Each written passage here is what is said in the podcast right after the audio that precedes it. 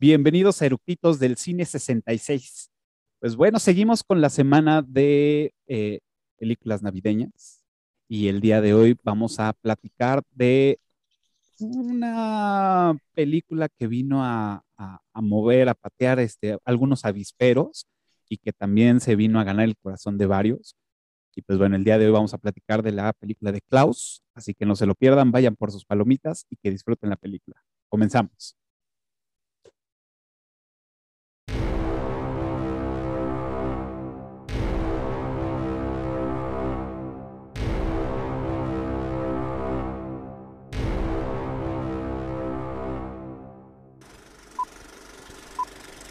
¿Ya está grabando?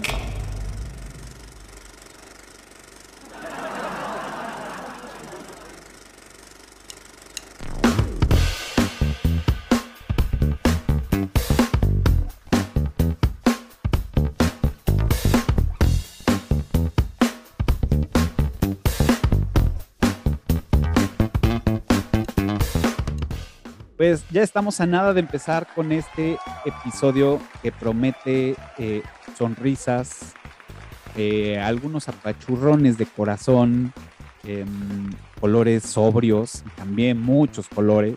El día de hoy, como ya les había dicho, vamos a platicar de la película de Klaus, eh, una producción de Netflix. Vamos a adentrarnos un poco más en ese detalle de por qué Netflix la sacó y pues bueno, em, rapidísimo antes de, iniciar, voy a darles como unos datos generales de, esta película.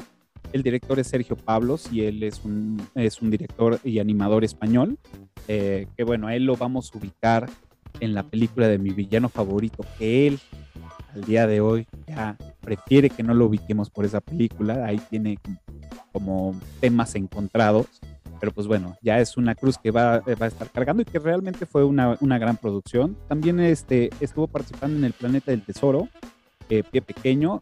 En la dirección colaboró Carlos Martínez López, también estuvo ahí haciéndole segunda. Como guionista también este, hace la función Sergio este, Pablo. En la música tenemos al compositor Alfonso G.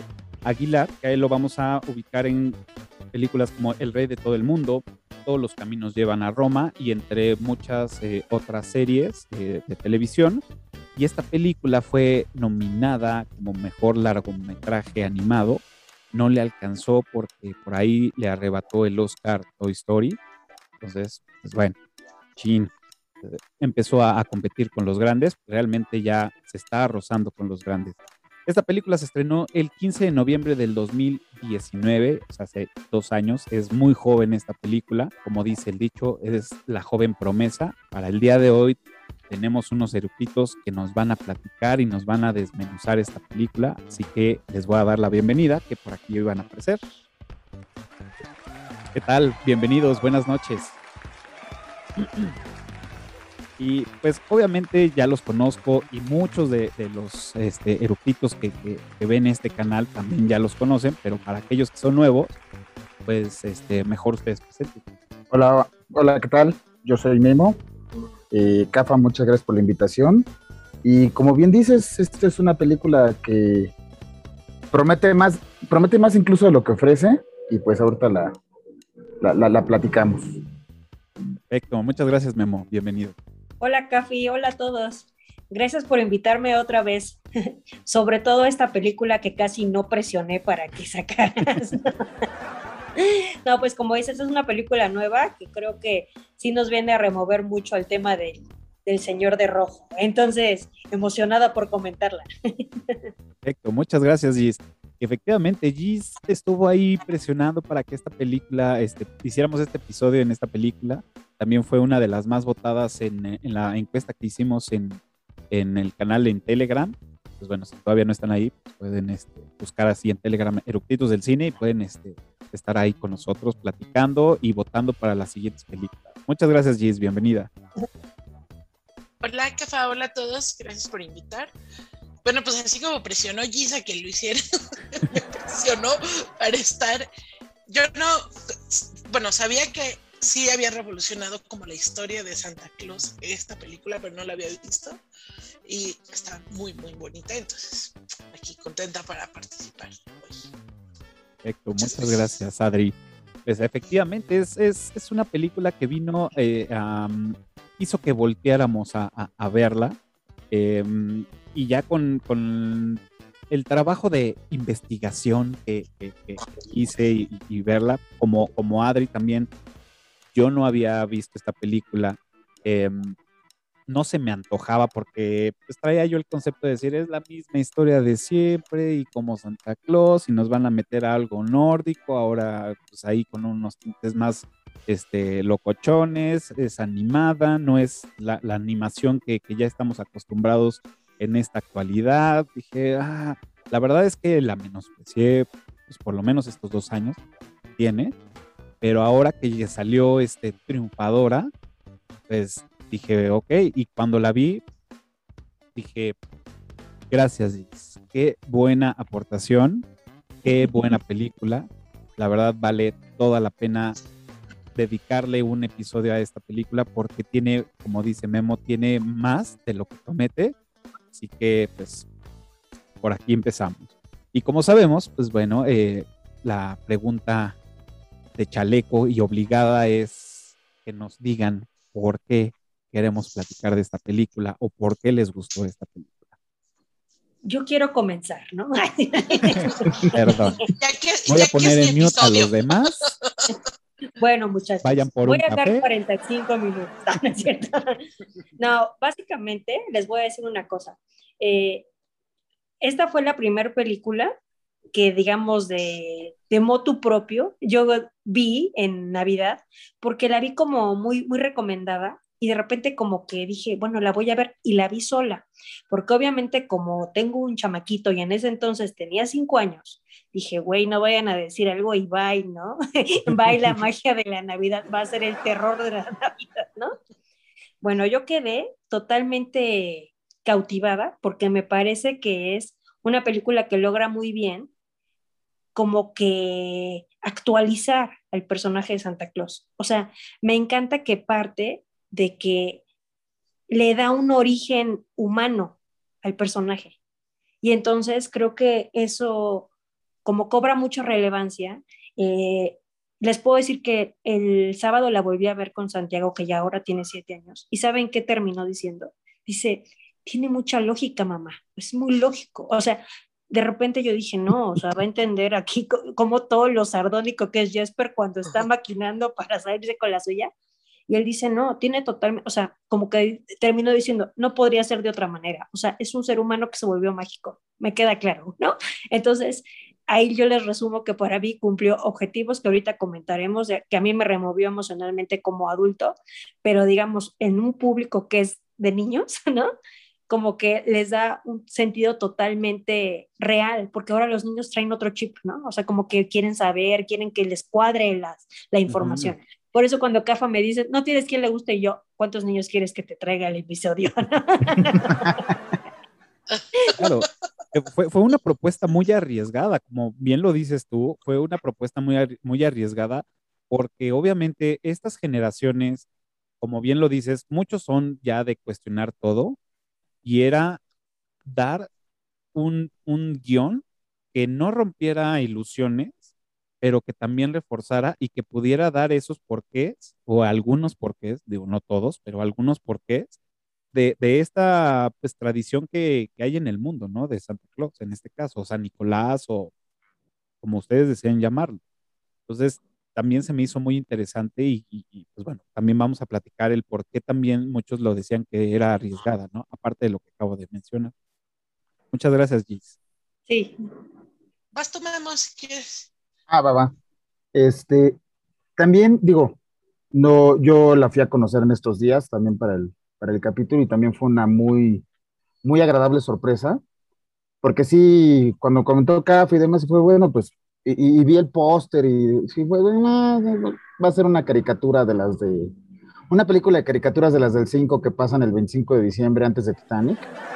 Y este, pues bueno, pero pues vamos, vamos a verla, ¿no? Trae, trae atrás el, el, el sello de recomendación de, en este caso de Gis, entonces pues trae un bono.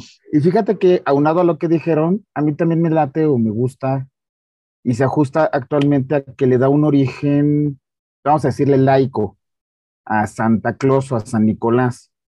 Y especialmente ahorita que hay que ser incluyentes y que se busca no, no segregar, digamos que e, este origen que no es San Nicolás, esa persona canonizada por los católicos y bla, bla, bla, o sea, está, a mí se me hace muy chido que le da una, un origen adicional y entonces ya este Santa Claus pues le puede traer juguetes a todos los niños, no importa de su, de, en, qué, en qué cultura estén insertos.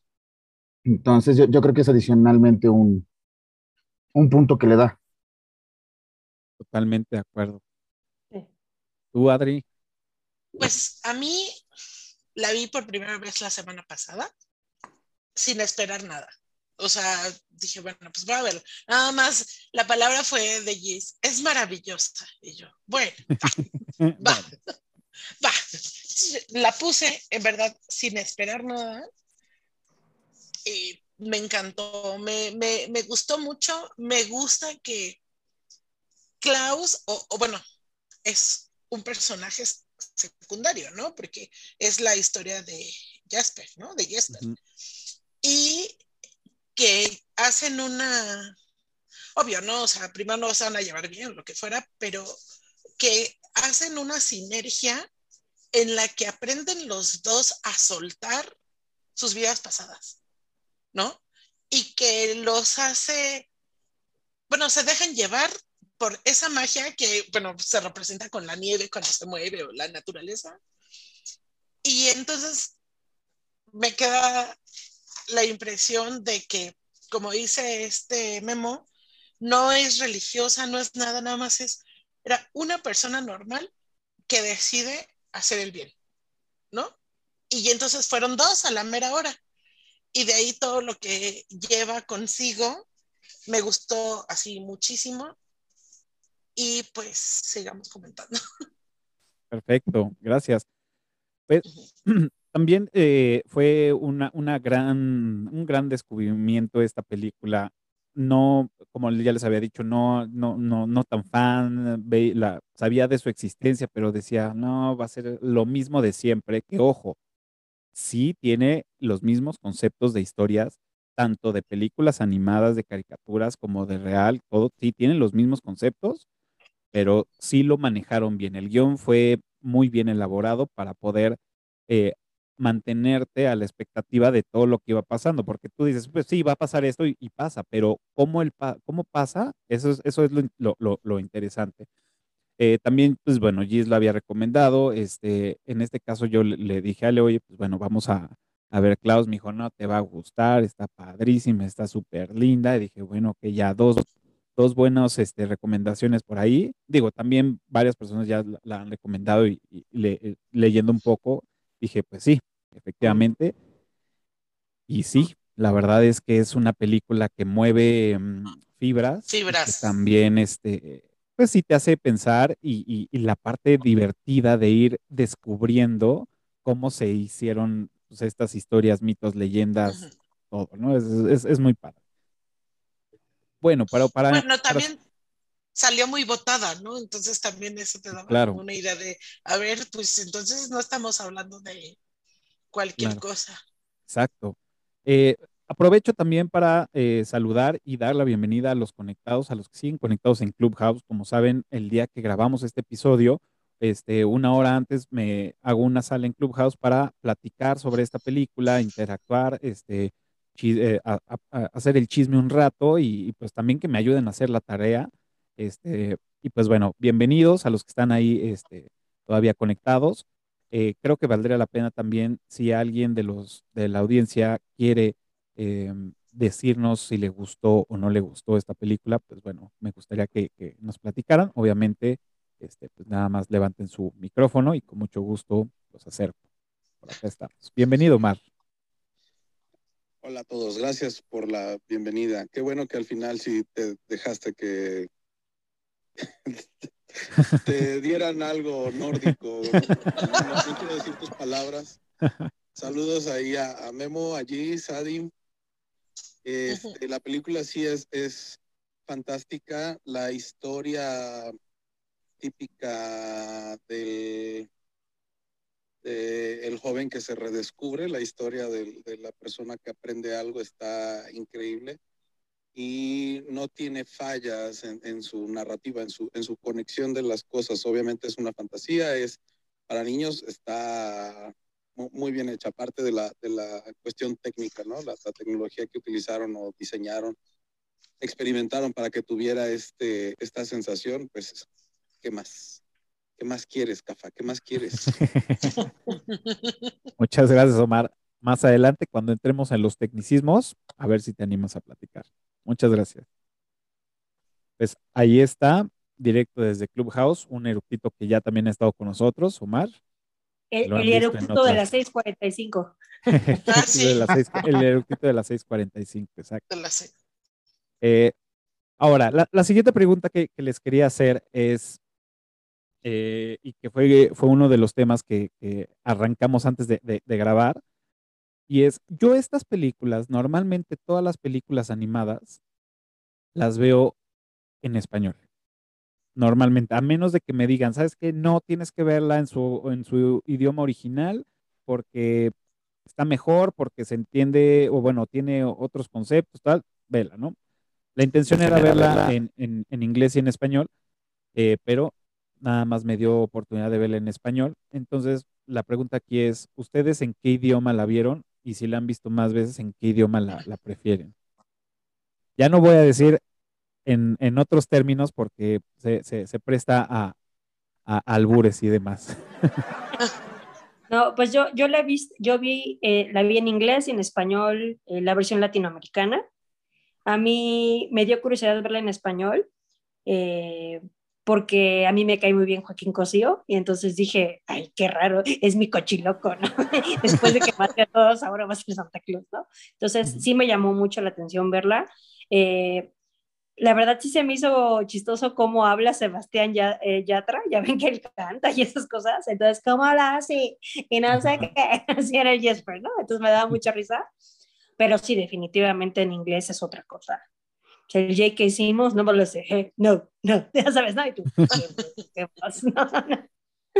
Eh, no recuerdo el nombre de la persona que hace de Jesper, pero eh, en algunos de los artículos que estuve leyendo, eh, decían que eh, Pablos le caía súper bien ese actor, porque al momento que él estaba escribiendo el guion para, para Jesper, eh, decía que necesitaba a un actor que fuera lo suficientemente cómico y transmitiera eh, como que empatía, ¿no? O sea, que, que, o sea, al final de cuentas este, este comentario no lo hice y antes de que salga, le voy a decir que, que creo que es cierto, ¿no? La base de la película, como bien dijo pop, eh, evidentemente Klaus es como la concreción de la bondad, ¿no? Pero la película tiene un trasfondo totalmente transformador, catártico, porque parte de una persona egoísta, huevona, este, pegada de sí, comodina, ¿no? Uh -huh. Y entonces dice, ¿cómo puede ser una película tan así como ya saben, tipo cadena de favores de una acción buena va a generar otra, otra, otra, pero parte de un ser miserable, ¿no? Que es Jesper, ¿no? O sea, de una uh -huh. persona egoísta, huevo, pa, pa, pa, ¿no? Entonces, dicen, eh, eh, cuando estaba, lo que estaba diciendo del guion y de lo que comentaste, es que eh, Pablo buscaba a alguien que fuera lo suficientemente simpático para que no cagara el personaje. O sea, le tenía mucho miedo a que la película se fuera al carajo, porque dice, si tengo alguien que sea como, que no transmita chiste, que no cambie la sardonía, que no sea, no sé, o sea, que, que, que transmitiera algo más, se puede ir a la fregada la película, ¿no? Entonces, sí me parece que aunque dice pop, o sea, por ejemplo, cuando a mí oí ese como acento de Sebastián Yatra, que hablaba, es que no es posible, es que no sé qué, pues hasta eso me botaba de la risa, ¿no? Eh, pero sí, eh, creo que eh, es, es, superior la versión en inglés. Y está súper padre que mantuvieron a la, a la Margot con su lenguaje, su dialecto sami, ¿no? En todas uh -huh. las traducciones de la película. Sigue, pero está... Bueno, es que creo que está padre esa situación que también uh -huh. eh, se pierde mucho, ¿no? De que cuando están ese güey incomprendido que es Jesper cuando está transformándose con, con la Margu, que están hablando y se contestan, pero no se entienden. Dices, qué padre, o sea, esa es como la intención, ¿no? No se entienden, pero se acompañan en su soledad. Claro, que aparte le dice, ¿no? Es este, eres muy buena escuchando a los demás. Sí, muy buena escuchando. Good talk. Y, es que, y, es, y porque Alba, Alba ya lo había dicho, ¿no? Ay, escuchas súper bien, bueno, sirves mucho para escuchar. Sí. Que iba a entender, ¿no? O sea. Okay. Entonces, ¿te gusta, te, te, gusta más en inglés? Inglés. inglés. Sí. Okay. La voy a ver, la voy a volver a ver. Sí, ahora y vale mucho la pena, ¿eh? Hey, bien. Sí, porque sí es simpático. Digo, no sé cómo se llama, pero sí es simpático el Jason personaje. Schwartzman. ¿Cómo? Jason Schwartzman. No tengo idea ni en qué salga. Pero pues bueno. Ay, sí, se ha salido en varias. Okay. En muchas. Ok, ¿y tú? Pero J.K. Simmons sí, sí lo ubico, el Klaus. O sea, siempre sale así como de maloso. Y tiene una voz uh -huh. de agarrarle así, padre. Okay. Bueno, Pero ya después de ser el maldito, inglés. ser Oye, del Cafa, maldito por de Wish. Inglés o español. yo, yo la vi la primera vez en inglés y me gustó mucho. Justo también había leído lo que dice Giz de que el director quería a alguien que no, que transmitiera, que, que no cayera mal, porque pues, sí, se le iba a des, destruir la, la, película, ¿no? Se le iba a caer completa. Entonces, que quería que, que, que tuviera esa chispa. Y, y, sí la tiene. Y es que, obvio, si, él, si, el, si la voz te cae mal y de por sí de, al principio el, el personaje es detestable, pues sí, le cambias, ¿no? A lo pero este tiene como que esa chispita y como que esa, la voz de este Jason como que en la transición de toda la película sí la ves como más esperanzadora, que al final es lo que le está pasando en esa transformación al personaje. Entonces, sí me gustó. Eh, el J.K. Simmons como Klaus, pues sí, seco, ¿no? Hasta uh -huh. que empieza a reírse y dices, ay, esto está padre, ¿no? Entonces, como que sí se ve mucho la diferencia de que uno pues está, a ver, cotorreando, bueno, ideando todo pues para salirse de ahí, porque él, se, su motivo es irse, ¿no? Uh -huh. Pero bueno, entonces, eh, en inglés está muy padre y la vi en español y pues no me gustó Sebastián Yatra, o sea, me, me, me causaba conflicto su, su acentito.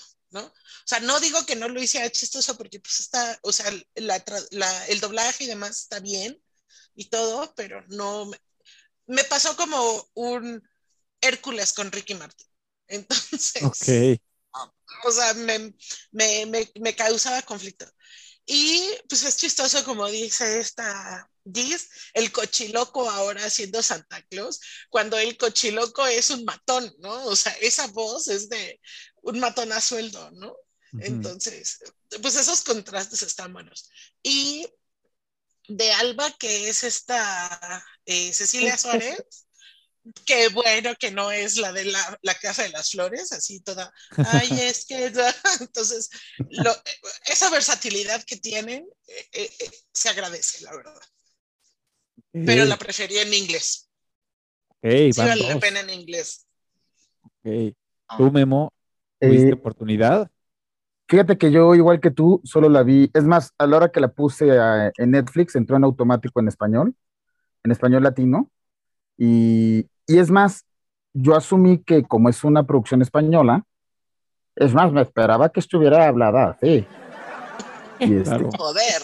Y, y, es más, otra cosa me sorprendió, o a lo mejor te entramos en eso, que la, lo escrito en la, en la película no está en español. Ahí sí no sé, pero bueno, ahorita, ahorita entramos a eso. Pero el, como yo pues entré en la convención, o sea, de, ok, vamos a, a partir de que no es un documental, evidentemente, es, es una película de fantasía. Entonces, pues bueno, eh, le compras lo que te ofrece y si la gente en el Polo Norte habla como latinoamericano, pues bien por ellos, ¿no? Y más bien ahí yo creo que fue un 10 el que tuvieron cuidado en, pues ya que son gente latinoamericana, no hacerle un doblaje neutro, sino este, adaptarlo, regionalizarlo.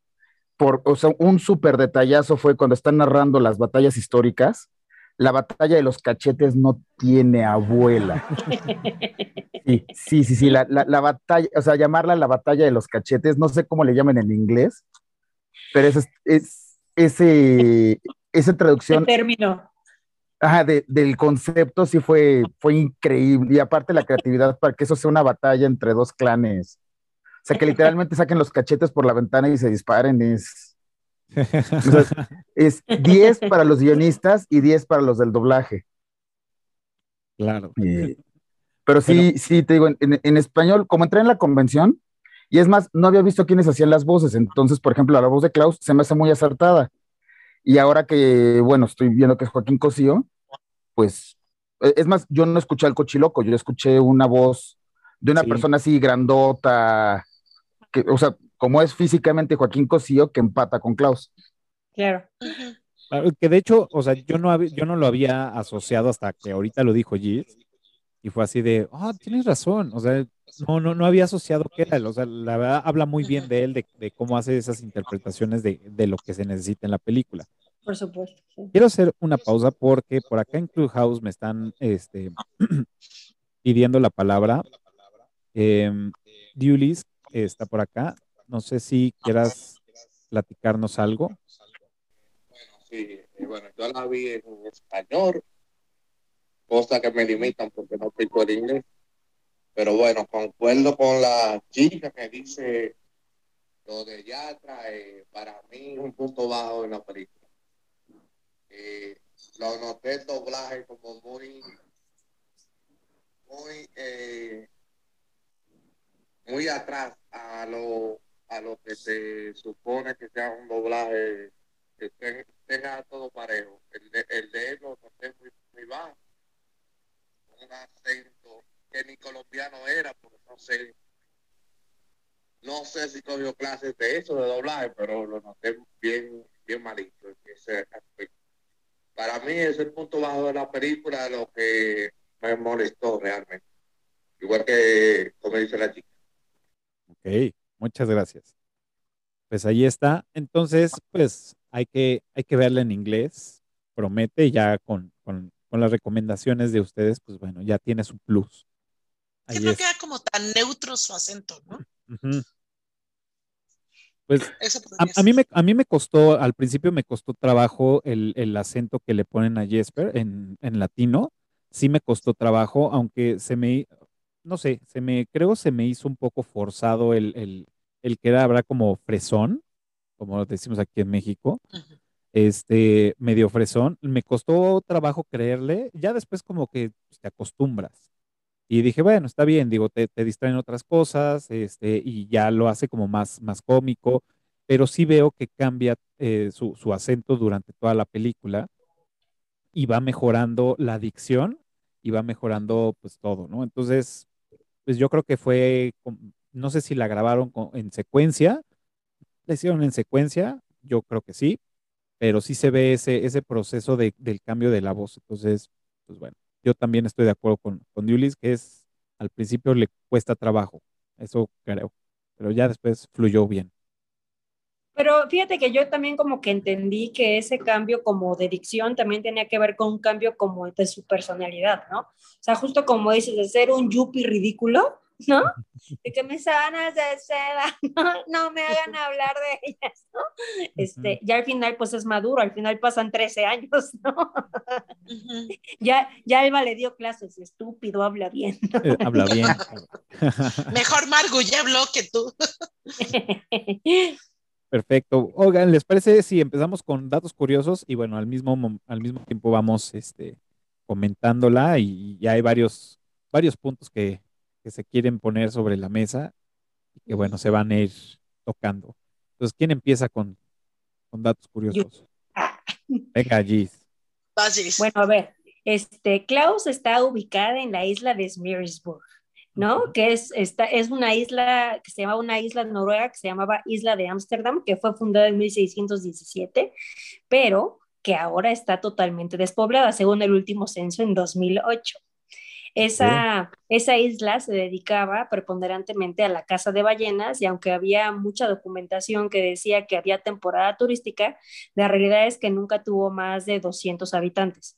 Entonces, eso está muy padre porque si ustedes se van fijando cuando empiezan las decoraciones o cuando llegan que ve el cadáver de la ballena colgada, este, pues sí, evidentemente es porque era un pueblo dedicado a la caza de ballenas, pero en el momento que dejó, bueno, por la sobreexplotación de las ballenitas, eh, pobrecitas, este, pues ya, ya no viven ahí.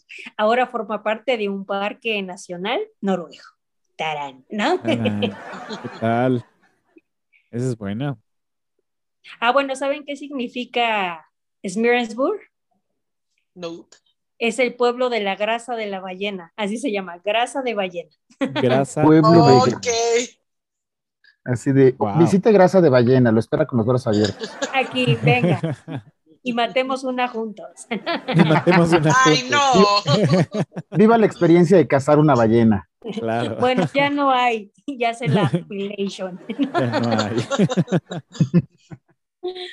Muy bien. A, a mí me gustó justo esa escena que dices, Gis, que cuando ya esta Alba lleva a Jesper para ver ahora sí como los Krum y los Elimbo eh, conviven y cómo pues se forzan a hacer actos de bondad. Cuando iluminan el, le ponen la estrella a la- al esqueleto de la ballena, así me encantó. Claro, me encantó. simulando, simulando como un árbol de Navidad. Le hacen Un un árbol de Navidad, sí. Ajá, eso así me súper encantó. Está padre. Esos, esos contrastes que, que, que va haciendo la, la, la, la película, que llegamos a un lugar que, bueno, Gris. viene parte toda esta de la psicología, ¿no? De- del color y de, y de, lo- de los elementos que está compuesta. ¿no? Que llega a un lugar con colores grises, este, mm, de, de neblina, donde no puedes apreciar bien y lo único que aprecias son techos puntiagudos, eh, flechas, triángulos, ángulos muy prolongados, que eso, pues bueno, representa mucha la parte de, de- de maldad, de estrés, de, mm, de un lugar inseguro, ¿no? Y eso es a donde pues llega a, Jesper a, un lugar así. Y es, pues bueno, se transmite, ¿no? Además de que es un lugar frío, con nieve, y pues todo eso va sumando a la, a la, a la ambientación de, de, de como espectador, pues sí te sientes en un lugar como extraño, ¿no? Y que obviamente, pues sí, en las primeras escenas hasta te da frío estar ahí. Claro. Perfecto. Fíjate que el- todo lo que es el, el manejo de los humores o el manejo, la descripción a través de los colores, eh, como describes, a mí se me hace muy padre porque sí llega, es más, hasta el, el marino o el del barco le dice, este, estás llegando a los brillantes grises. Grises. Ajá. Pero también conforme la comunidad va cambiando, va habiendo colores y ya se va coloreando la aldea. Y también el hecho, o bueno, yo creo que todos lo notamos, pero a mí me late, o sea, se me hace un discurso muy bueno, el que todo lo que tiene que ver con los Krum es en tonos azules. Incluso en- cuando están pasando las, las batallas y las pinturas y hasta las pinturas rupestres son en azules. Y todo lo que tiene que ver con los Selling Bow es en tonos amarillos naranjas. Sí, Entonces, desde ahí te está ¿no? Ajá. Son pelirrojos. Entonces, incluso desde ahí te... Pelirrojos y chinos. Ándale. Ándale. Pero entonces desde ahí te está diciendo de quién estás hablando, o sea, te, le- te va ayudando. Y bueno, pensando que también es una, una película para chavitos, como, como que les va ayudando a de qué se trata, qué está pasando, y los va llevando de la manita con el, con el puro uso de los colores, que parecerá muy sencillo, pero la verdad es que requirió de un especialista bastante, bastante pesado, porque manejar todo eso no es enchilame otra. Claro. Es parte de toda la psicología de los colores. Y además, conforme iban avanzando los días en lo que Jesper va tratando de buscar una carta y demás, empiezan a ver rayitos de sol. O sea, sí Sí. llega total y absolutamente gris, pero empieza a notarse la luz. O sea, un rayito de luz, un algo, y ya sé, yo siento que lo noté más en cuando va metiendo las manos en cada buzón. Empezaban ahí a dejar de ser grises, ya tenían algunos colores muy opacos a lo mejor, pero ya tenía color. Y la esencia de los olores que él encontraba, sí salían como que verdecitos, como algo, y el otro, ay, qué asco, ¿no? Pero, o sea, empe- empezaba a ver Ahí como estaban algo más- fumando mota, como cruela. como Cruella. como Por ejemplo, la psicología, perdón, eh, les quería decir, en la psicología de los colores, me parece a mí, como ustedes comentan, bueno, dos cosas. Me recordó mucho una que comentamos, ¿se acuerdan? La de El Eterno Resplandor. Es que es como muy similar, ¿no? O sea, conforme va avanzando, va viendo colores y lo que quieran. Pero lo que les quería decir que se me hace muy representativo es cuando los niños quieren aprender y llegan a la escuela, entonces que abre Alba como los pescados y se ven los niños justo con los colores azules y pelirrojos y así, dentro de esa gris. Entonces, para mí, como que ahí representa, más bien, como que se pone de manifiesto lo que representan los niños en la, en la, en la película, porque cuando los juntas, hacen un contraste de color, ¿no? Que era el gris de la escuela, ¿no? Entonces, por eso cuando hay esa modificación tremenda, ya Alba pone preciosa la escuela con los colores y los pedacitos de pescado que quedaban y eso. O sea, se ve la importancia de lo que buscas, ¿no? Dar una lección de transformación en los a partir de los niños, ¿no? O sea, ellos al final de cuentas son como, como las piezas que va a mover Jesper, pero al final ellos son los que ocasionan ese, ese cambio, ¿no? Claro, y algo, algo bien, bien interesante también de este personaje de, de, Alba es, es también cómo, o sea, yo como, como lo veo es cómo ella llega con una ilusión, ¿no? Cómo llega al lugar de una ilusión de una maestra que quiere enseñar a los niños, pero te entra a una comunidad que ha tenido una batalla y lucha y, y, y, y, temas por décadas o por generaciones, y todo este entorno en la que ella está rodeada es la, traga. todo. La traga y la convierte también en ser, perdón, una persona también este, malhumorada, este, que no encuentra sentido y su único objetivo es conseguir dinero para, poder irse. de ahí, ¿no? Entonces, ¿cómo, ¿cómo, toda esta ambientación también contagia a las personas que están llegando, ¿no? Eso también se me hizo muy interesante. Y es que cuando Jesper llega con ella y ve la foto, la foto de ella con sus papás así como que, ah, o sea, terminando la escuela, para ya poder dar clases o lo que sea, ¿no? La ves toda feliz, toda, y ahora partiendo pescados, o sea, digo, no es que el trabajo sea malo ni nada, ¿no? Pero es la ilusión, como dices, se la traga, o sea, y le sale perfecto a la líder esa, Chrome y al otro güey, de romperle toda la ilusión a alguien, ¿no? Entonces el, sarcasmo del barquero, del, del, barco así de, güey, ¿ya qué vienes aquí? ¿No? Si vas a querer largarte, ¿no? O sea, aquí es puro gris, o sea, es el sarcasmo puro, ¿no? Oye, pero, pero ese barquero también es un personajazo, ¿no? No, claro, es, es, es, un, es un modulador bastante, bastante padre. Y, y fíjate que dentro de lo que andábamos hablando, cómo va mandando mensajes de, progreso o de cambio, en el hecho de que en el tendedero, cómo vas viendo que va sustituyendo pescados por dibujos. es Es como, como los cambios que va pasando la comunidad. Y, es, y aparte hay algo muy cierto, y, y bueno, yéndonos un poquito a la realidad de la historia, los niños siempre son un factor de influencia en una comunidad. O sea, si tú siembras una, a lo mejor esto va a sonar medio maquiavélico, pero tú siembras una idea en los niños y van a ir y automáticamente tu idea va a quedar sembrada en todas las casas. En sí, mucho de lo que fue en la conquista española es que los, los españoles, los, los conquistadores, trabajaban mucho con los niños y en ese sentido metían los conceptos en todas las casas. Pues es que son el futuro, ¿no? Obvio. Son las esponjas. Y aparte, ajá, y no, y no hay forma de que evites que un niño meta una idea en una casa sea, no, no, no puedes quitársela cuando va entrando. Es pues, pues simplemente, ¿no? O sea, al final... El final. el final lo definieron los niños, ¿no? O sea, Alba y Klaus estaban preparados porque dice, güey, los niños hablan y yo soy su maestra, ¿no?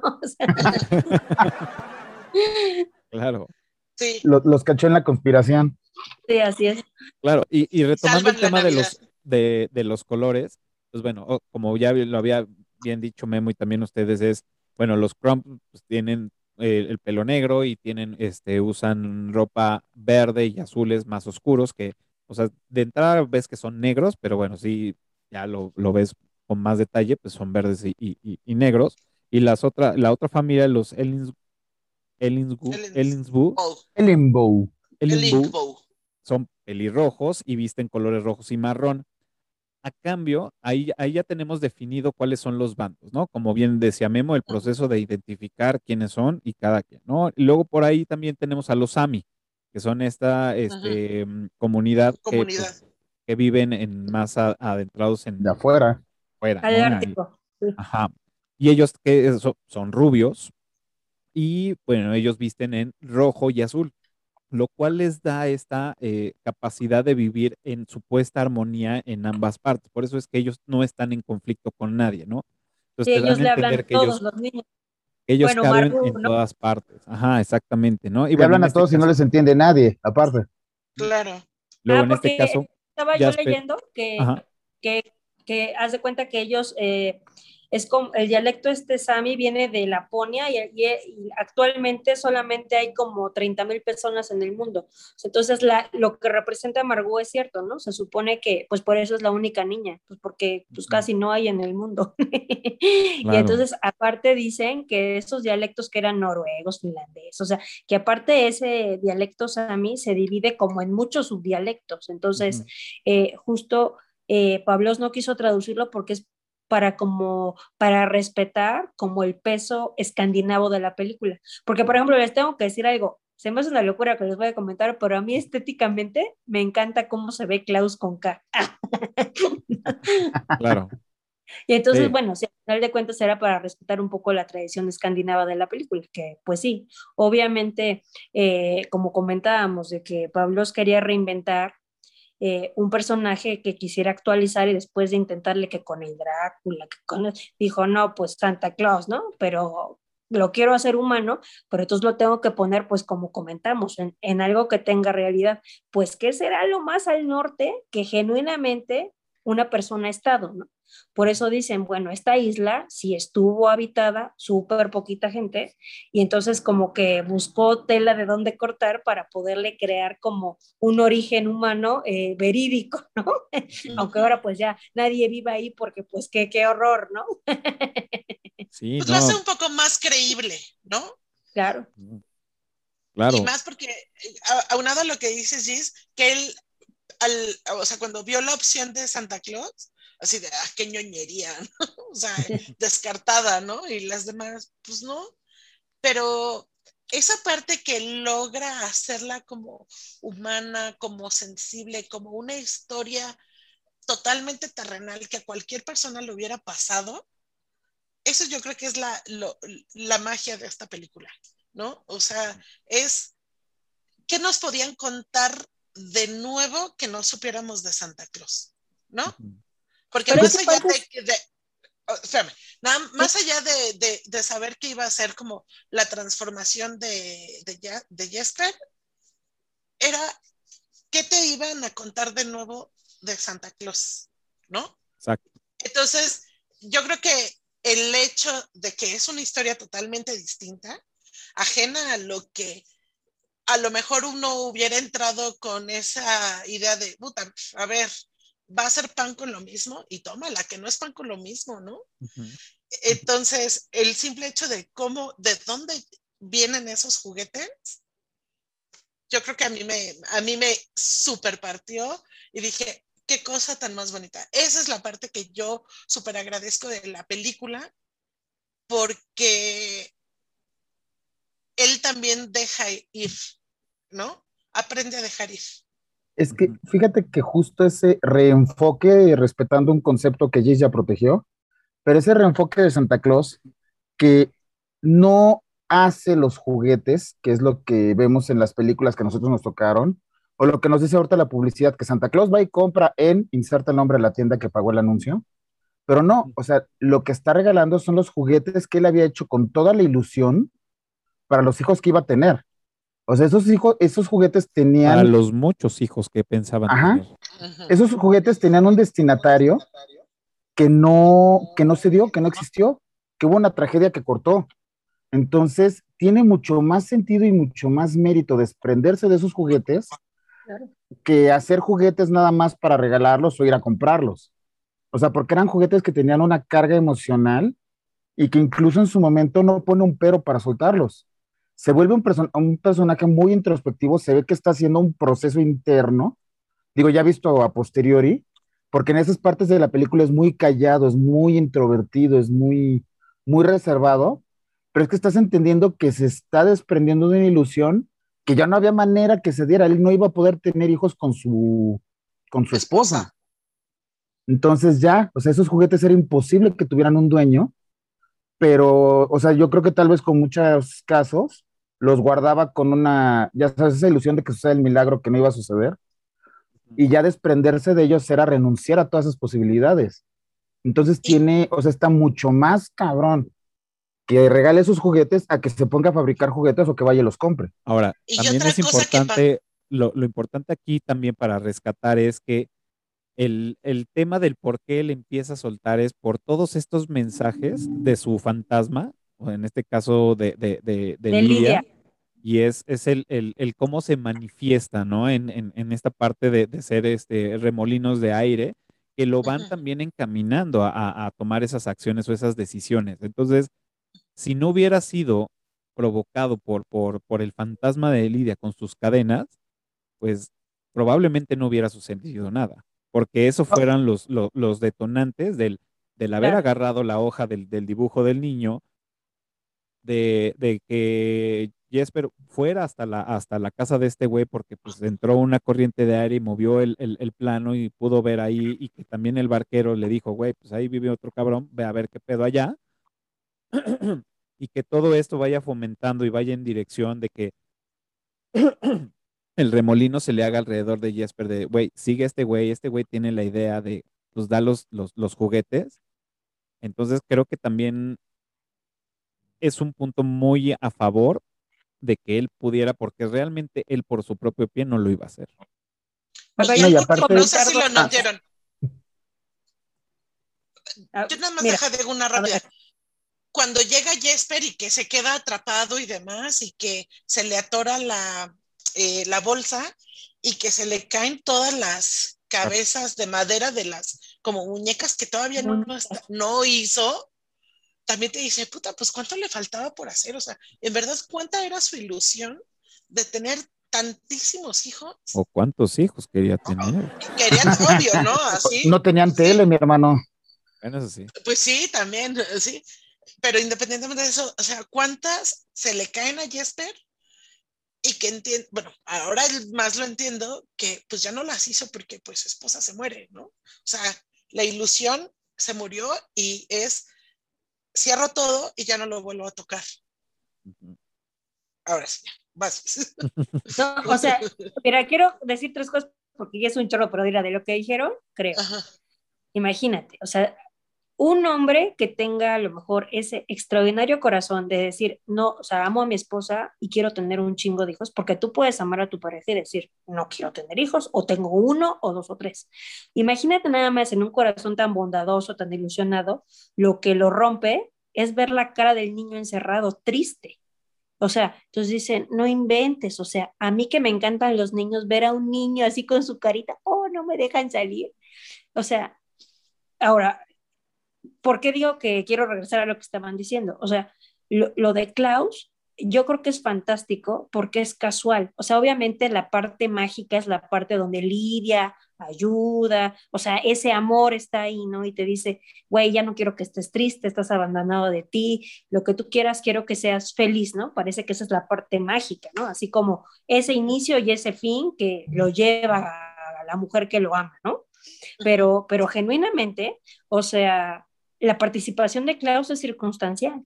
O sea, él parte de, de, ah, bueno, pues voy a echar la mano y bueno, pues sí, vemos que se emociona cuando ve al, al niño con la ranita y lo que, ay, ya la pero, pero la realidad es que pudo a lo mejor ahí parar, ¿no? Pudo a lo mejor no querer eh, ya meterse más. Y, y, y, creo que en eso, la parte de lo que comentábamos del guion, es fantástico Jesper. O sea, porque Jesper es lo que decimos, parte de motivos egoístas y unilaterales, pero, pero es un visionario, ¿no? O sea, cuando traza su plan, cuando dice, ah, carta, juguete, me voy de aquí, o sea, eso es lo que digo, está muy bien interpretado porque él es el que si ustedes se fijan, es, es el que marca la pauta de la tradición oral de Santa Cruz. es el que agarra y va diciendo la lista, los renos, este, la, la carta, ¿no? O sea, el carbón. exacto, no, lo del carbón no tiene madre, ¿no? Es lo Claro, que ahí es una, una alusión a, a Krampus, ¿no? Que es el, el, el, el Krampus, que es la criatura que supuestamente en la mitología era, era una criatura de, de orejas de elfo con cuernos muy prolongados del folclore de los países ibéricos. Digo, perdón, alpinos, perdón. Este, y según la leyenda, pues esta criatura era, este, se castigaba a los niños malos y entonces ahí San Nicolás no, no le mandaba, pues no le daba los regalos, ¿no? Los juguetes a los niños que se portaban y les ponía carbón, ¿no? En sus, en sus, pues bueno, en donde se, se estimaba, se, se, acostumbraba a tener. Entonces, también es interesante y bien que, que, que, que lo dices, Gis, es una, esta asociación a Krampus, que también es un, parte de la mitología, y la otra es que Jesper es el detonador, lo, lo que, lo que me rayó es que él es el detonador de las, de las, como bien lo dices, de las creencias, de todos los mitos alrededor de Santa Claus. Claro, es, una tradición oral. De decir, es el, el, Santa Claus, entra por la chimenea, si no te portas bien, bueno, pasa esto, si te portas bien, te lo deja ahí, este, le gustan las galletas, cabe donde sea, ¿no? cabe donde sea. O sea, realmente. Los arrenos. Es, es, es, el transporte de, de todo este, de este, de este mito, historia, leyenda, y lo como ustedes lo quieran llamar, que es lo, lo, lo valioso de este personaje. También, o sea, parte, entendemos de, cómo llega él de ser un huevón y de ser nada en su vida y cómo lo va transformando, ¿no? O sea, toda esa parte también es un gran valor de que, nos da y que nos da como lección de vida también. Pero lo que yo más, más me encantó fue esto, que, fue creando todos los mitos y las leyendas de decir, ay, y por situaciones que nos lo platicaba en Clubhouse Lupita, ¿no? De, de, decir, y también vuela, ¿no? Que va con los renos y es una, una, una este, consecuencia de una persecución, de, de, de todo, que pues va saliendo volando, ¿no? Que bueno, ahí se es un trineo, porque a la carroza se le cayeron las llantas. ¿no?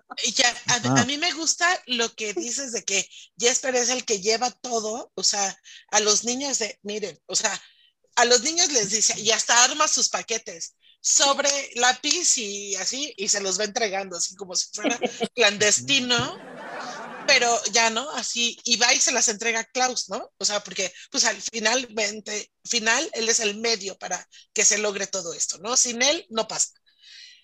Y entonces va y le dice, o sea, a lo mejor el, la ranita nada más iba a ser una sola vez, ¿no? Uh -huh. Pero es que este niño quiere y este niño no sé y, y, sufre y todo. O sea, apela al buen corazón de Klaus, ¿no? O sea, de, uh -huh. de derretirlo y así. Ya lo consigue una vez más y va con los niños de, ah, pónganle que sufren mucho porque Eso es así sí les lleva mancha, así.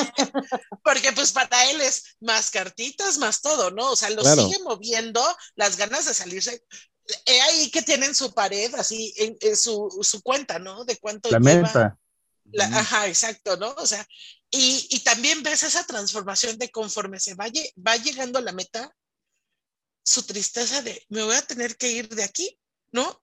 Porque pues me van a sacar, ¿no? O sea, mi papá nada más me dijo seis mil, ya voy a tener que ir, pero él ya está involucrado con esa sociedad, ¿no? En la que está viendo que los niños ya conviven, ¿no? Y esa transición de que ya no le, por ejemplo, el ejemplo, ¿no? De, de las vallas, ¿no? En vez de robárselas, nosotros las recogimos y, y, ese acto, ¿no? De que, bueno, entonces hizo mermeladas y entonces la otra le regresa.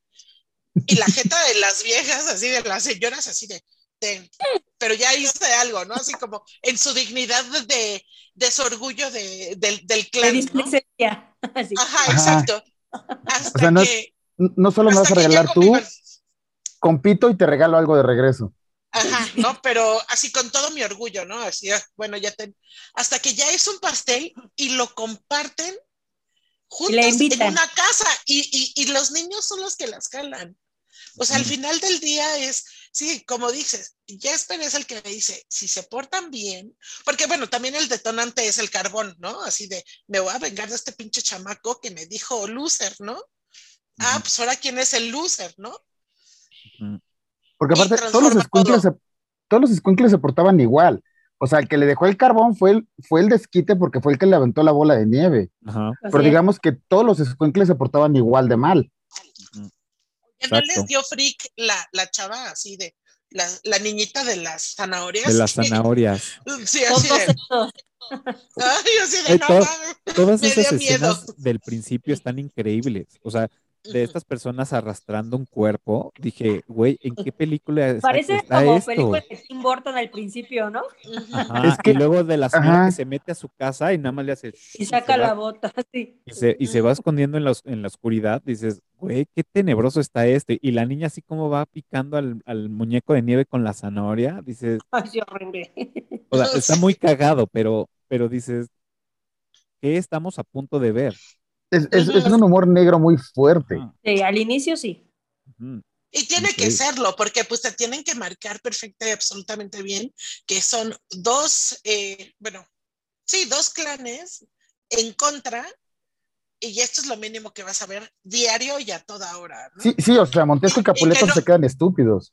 Ah, sí, claro. Y que no suene la chingada campana, porque si no, pues la batalla campal, ¿no? O sea, Claro. Eso estuvo muy cagado.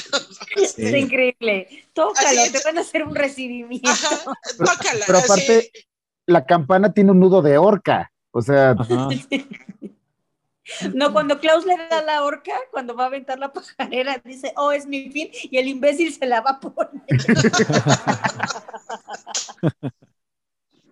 Sí, o cuando van a hacer la tregua y que pues ya llevaban todas las cosas y que ya firman la tregua y todo y que se sigue- como y que se- y que tocan y se empiezan a pelear y así de y, y- y la lideresa de los cromas así de no mames esto va a tomar más trabajo ¿no? Sí, o, o sus comentarios de puta ¿por qué no te he ganado? o sea ¿por qué no te he ganado? así de cómo es eres, es un verdadero estúpido. ¿Cómo es que no te he ganado? Ajá, No, no Eso- decir eso me cómo es que encantó. te he ganado en 20 siglos, ¿no? ajá, sí eso está muy cagado Parte, Pero parte sí. de las, de las, em, de los planes que este güey tenía, porque también parte de, lo que les decía de, de que él es el motor de varias situaciones y que también estuvo haciendo cosas que para él eran ventaja, el, en el hecho de conseguir las cartas y de decir, ah, bueno, ahora les voy a dar a los niños un papel y un lápiz para que las escriban con el objetivo de conseguir más cartas y que después dice, es que yo no sé escribir. Y, en- y en su mente funciona. Ah, los voy a meter a la escuela para que puedan escribir cartas y yo pueda llegar a las seis mil cartas, no para que los niños aprendan a escribir y puedan comunicarse y, y esta comunidad crezca y se eduque y todo, ¿no? Que es un favor que le hace, pues, sin, sin haberlo pensado de esa forma, que también son de las cosas que, que me agradan, de las consecuencias que mágicamente suceden a favor por, Claro. por, por algo No, que y él está como, y buscando. como justo en esa escena siguiente, Alba le reclama y el barquero, "Oh, ya me iba a ir ¿Cómo se aman ahora? No. Claro, Sí. muy bien. Ese, ese barquero le hace hacer todas las cosas y el otro iba bien novato, así toda su novatada, pues fue Es que Por vuelves al punto cuando de se que asoma por la ventana y que no, no, no tiene ninguna, y dice, oh, tengo que, necesito brazos más grandes para cargar la bolsa de cartas. Es un irónico. O cuando está ahí echado en el, en el escritorio así, antes de descubrir que está la, bueno, que se abre el mapa y que el aparece mapa está que- como doblado. Ajá. ajá, doblado y que vengo a recoger todas las cartas. Yo creo que necesitas ayudarme, ¿eh? porque no voy a poder con todas. Cabrón, güey, o sea, Es un hijo de la ¿estás fregada. Es un hijo- así, o sea, sarcástico como nada, o sea, ese de, güey, o sea, estás viendo que la herida la tengo abierta y vienes con tu limón y salsa valentín a echarle, ¿no? O sea, no te pases, o sea, respeta mi dolor, ¿no? Acá. Oigan, como, como dato curioso, y bueno, y esto, eh, como ya lo hemos hecho en otros episodios de, de, de Eructitos en, en, en, este, en películas animadas, por acá voy a poner la tarjeta, Ujú. este, mm, pues el famoso AC, eh, el A113. Eh, y como sabemos, o como hemos platicado, yo no lo sabía, pero bueno, sabemos que el A113 aparecen en las películas de Pixar en referencia a la escuela, que, al, al salón de la escuela de los estudiantes de, de diseño gráfico y animación de los personajes del Instituto de, de- de Arte de California, ¿no? Que siempre aparece en todas las películas de Pixar. Pues en esta película también pare- aparece, en los, en los regalos que se van cayendo, aparece el, el A113. Oh, Entonces me, saqué de onda porque dije, por, o sea, pues esa es como marca de, de, de Pixar, ¿no? Pero Pixar. ahí dicen que no todos, este, él es el, digamos, el único que lo ha hecho fuera de trabajar en, en esta empresa, porque él también estudió en ese salón y también estudió en, en esa misma carrera y todo. Qué padre, Eso ese es un super dato, ¿eh? Qué padre. Sí, ese sí no, yo tampoco me di cuenta. ¿Dónde están las personas? ¿Las personas? Creí que habría alguna especie de recepción. Ah, claro, claro, la recepción. Es verdad, la recepción. Qué bueno que me recuerdas. Solo toca la campana de allá y empezará la recepción. La campana. Tócala fuerte y todos vendrán. Ya estará banda, bocadillos y la llave de la ciudad. Todo lo que hay en las recepciones. ¿En serio? ¿Aquí? Por supuesto. No todos los días se recibe a un cartero flamante de la gran ciudad.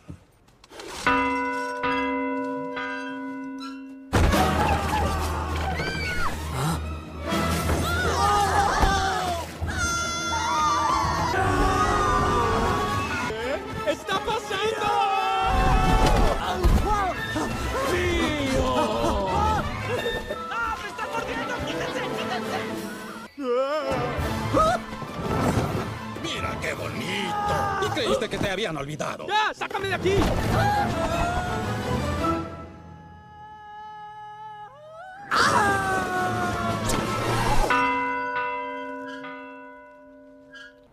¿Qué está pasando aquí? ¿Y por qué se quedan ahí paradotes? ¡Miren quién por fin tiró la toalla! ¡Tirarla! ¡Nosotros! ¡Ja! ¡Qué graciosa! ¡Admítelo! ¡Te dio miedo y tocaste la campana! ¿Un limbo? ¡Fue uno de ¡Te vas a engendros! levantármela! ¡Ay, ahí vas! La. ¡Ay, ahí vas! ¡Se acobardan! ¡Y ahora quieren no es echarnos más! Esto ¡Somos un no es tan orgulloso! ¿Qué tienen ahí, niños? Calabacita, muestra, papi, que encontraste.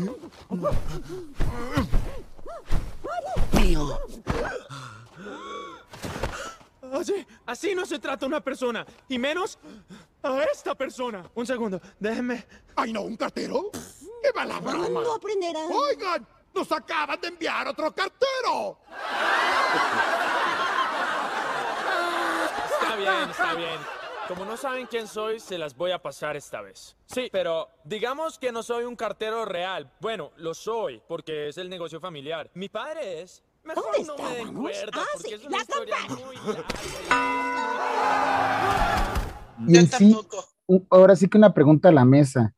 Yo fui el único que le vio a Margot un airecito a Lilo. Ah, por la cabeza chatita. Ajá, o sea, por la digo, no sé si sea una cuestión de el programa para animación de las opciones que te da, puedes hacer como los niños así, o eh, por lo mismo los animadores, o quién pero yo le vi, o sea, fue como una Lilo que no se terminó de coser y salió más blanquita. Ah, Rojita. Ándale, como nórdica, una se fue a Hawái y se hizo morenita, Ajá. y la otra se quedó nórdica y... Pero sí, o sea, yo sí sentí, o sea, como que la vi y, y también como dice Giz, de repente hay pedos que parecen de... Ándale, y de repente hay, pedazos que, que son como muy Tim Burton. O sea, hay, no sé si sean homenajes o influencias, o, pero hay como muchas cosas que toman, por ejemplo, la música de la, de la caja de música. Sonó, y es más, yo llegué a pensar que era Jan Tiersen el, el, el de la música porque suena muy Amelie. Y este, pero no, digo, son, son puros españoles. Sí. Pero sí se ve, se, digo, no sé si sean homenajes o influencias, pero sí se ven como muchas cosas de otros, o sea, icónicas de otros, Claro. o personajes o películas. Seguramente también yo no hay- sé mucho de animación, pero según estaba leyendo que esta fue hecha en 2D, ¿no? Que para que pareciera ilustración y que toda dibujada a mano y, y que por eso se tardaron un chorro, ¿no? Y que por eso necesitaron eh, bastantes animadores, ¿no? E ilustradores y de todos los países, de 27 países, según esto. Pues miren, yo, yo les voy a decir lo que, lo que leí al respecto. A ver. Y este, y, o sea, básicamente exacto, ¿no? Ahorita, eh, con esta, en estas épocas 2019, que ya vemos desde Monsters Inc., que son eh, animaciones en 3D, donde ya tienen volumen los, los personajes, este, las, eh, las secuencias, este, los fondos ya tienen animación, ya tienen todo. Pues bueno, es, eso ya es una animación 3D. El, el 2D yo lo resumo más a lo que vemos en caricaturas en la tele, que es una estampa pegada en un fondo, ¿no? Que el fondo es fijo y lo único que se mueve son los, son las, este, los monitos, ¿no?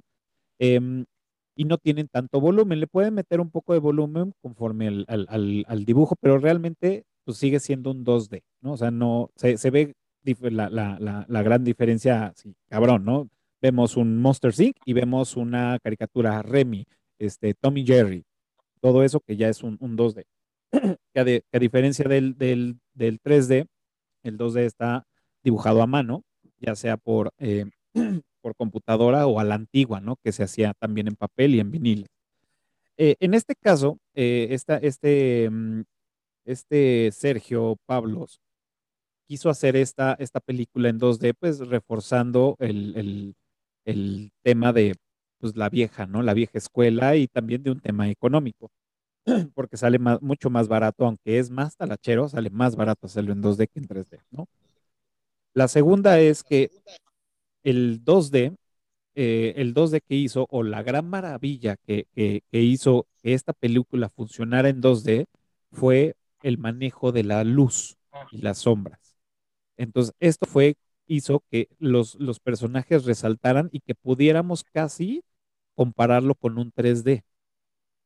Por el, también por el tipo de dibujo, las facciones más alargadas o más puntiagudas, que sabemos que es una caricatura, eso también te da el, el, el asiento de que estás trabajando en un 2D, ¿no? a diferencia de otras caricaturas que, o bueno, otras películas que ya vemos en 3D. Entonces, aquí el, gran plus que tiene esta película es que se hicieron también todos los dibujos a mano, en tabletas, en computadoras, con pencil y todo, pero se hicieron todos los cuadros a mano, dibujados, y después eh, crearon un software donde ellos inventaron este, valga la redundancia otra vez, el software de las sombras y de las luces. Perdónenme, ya me está dando el, el, el fil barrera. y este, y entonces lo que hacen ellos es crear este software para poder hacer las sombras y también el difuminado, ¿no? De, de, de estas, y que no queden como dibujos así de sombra, corte, piel. Entonces, hacerlas también ya más difuminadas y hacerlo más real. Entonces, esto fue como el plus, ¿no? También otro, otro punto que podemos ver, a diferencia de otras caricaturas 2D, es que si ustedes le hacen así a la luz, este, sus dedos a contraluz, van a ver como ese contorno rojito, ¿no? Como que se, se traspasa la luz en tu piel, ¿no? Y estas escenas las vemos en las orejas de Jesper. Cuando hacen los close y se acerca, vemos las orejas rojitas, que el sol está traspasando su piel, o bueno, se, ah, qué padre. Ajá, entonces es, son, son todos esos puntos que está dando este software que, que, que crearon para esta película y darle un plus a esta animación 2D para que la gente también no se quedara una con el tema de que es una caricatura tal cual. De hecho, vi un video en YouTube de cómo son el proceso de, la animación. Entonces, desde que lo están dibujando tal cual con pencil, le meten los colores, le meten ciertos colores para darle más vivez al, al dibujo y al último le dan el retoque de las sombras o de las luces. Y es algo realmente impresionante. O sea, yo no lo había visto nunca así en la vida, un proceso de esos, y sí dije, wow, o sea, de verdad lo lograron, lo hicieron bastante bien, y, pues obviamente toda la chamba o toda la talacha que hay de un, de un este, 2D, ¿no? Que es pues, hacerlo a mano, cuadro por cuadro, ¿no? Desde este, mm, lo vimos en, no sé, Fantasía, Mickey Mouse, que todos son, pues eran como con carretes, ¿no? Entonces, era muy interesante. Eh, me gustaría hacer como una pausa eh, y preguntar en Clubhouse si alguien quisiera este, platicarnos sobre esta tecnología del 2D y del 3D, si alguien este, es o experto o sabe sobre este tema, pues que nos iluminen. Omar ya levantó su, su micrófono y pues bienvenido Omar otra vez por acá. Platícanos. ¿Qué te platico? A ver, dime. Del 2D y, y el 3D.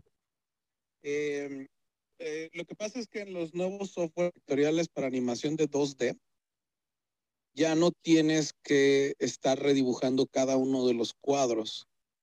Eh, eso en cuestión vectorial. Y, y, con todo el desarrollo tecnológico que hay hoy en día del 3D, se inventaron muchísimas herramientas para manipular los maniquís eh, virtuales, ¿no? Los 3D. Entonces, en estos nuevos softwares que puedes hacer dibujos vectoriales, que antes los vimos por primera vez, me parece, con las animaciones tipo Flash, en, uh -huh. eh, cuando empezaron a ver los primeros videos de YouTube, lo que hicieron es juntar esa tecnología vectorial con traducir las herramientas 3D al 2D. Entonces tienes estas especies de, de puppets de cartón, no sé si alguna vez los, los recuerdan, esto, estas marionetas de cartón que puedes mover con claro. ligas y, eh, eh, eh, podemos verlos de la misma forma, los podemos entender de esa forma, ¿no? Entonces, puedes tener obviamente un rango limitado de cómo mover ese personaje, pero tú haces lo que es el rigging, el, el, el, esqueleto del personaje, tal y como se hace en 3D, en 2D. Entonces tú escoges qué ángulos vas a utilizar, a diferencia de en 3D que tienes cualquier ángulo, uh -huh. en 2D sí tienes que ver qué ángulos vas a utilizar para que así prepares tu personaje y poderlo estar, eh, tener ya prehechos los dibujos y los cambios de luces eh, de acuerdo a, a, a, este preparado o a este esqueleto que le vas a hacer. Entonces, eso te ayuda a, disminuir muchísimo lo que tienes que dibujar y en cuestión de la animación hay, hay partes que el mismo software puede automatizar. Al tener esto, el productor y el escritor querían explotar y llevar al límite la animación del 2D porque ellos decían que ya tenía mucho tiempo que no se innovaba eh, fuera de las herramientas look, el look and feel de, de, estos dibujos, ¿no? Y con todas estas herramientas nuevas ya debería ser posible mejorar cómo se veían los dibujos. Oh, wow. Es, eso con, en cuestión oh. de, de, eso en cuestión de la animación y ya nada más como un dato curioso, o todavía no es la hora de los datos Ah, curiosos. dale, dale, dale. Siempre son Eh, la hora de los datos curiosos. La historia original tenían a Jasper, era un limpiador de, Chimeneas. de chimeneas. Desollinador.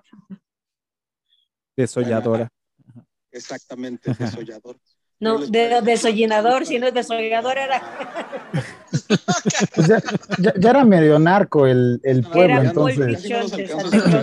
No, que no es desollador porque no cortaba cabezas ni quitaba piel, más bien era como Gis, Desollinador.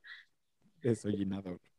No, pero, y digo, y nada más antes de, de acabar la conversación, bueno, de cerrar esta, esta conversación con Omar, el, el tema de los vectoriales, porque a lo mejor no todo el mundo los maneja, si pudiera, o sea, yo entiendo que son como las líneas y demás para hacer las, los dibujos y las animaciones, pero si a lo mejor le pudiera ayudar a los NOI o a los expertos en otra cosa sobre el tema de los vectoriales, o sea, ¿qué es un vectorial?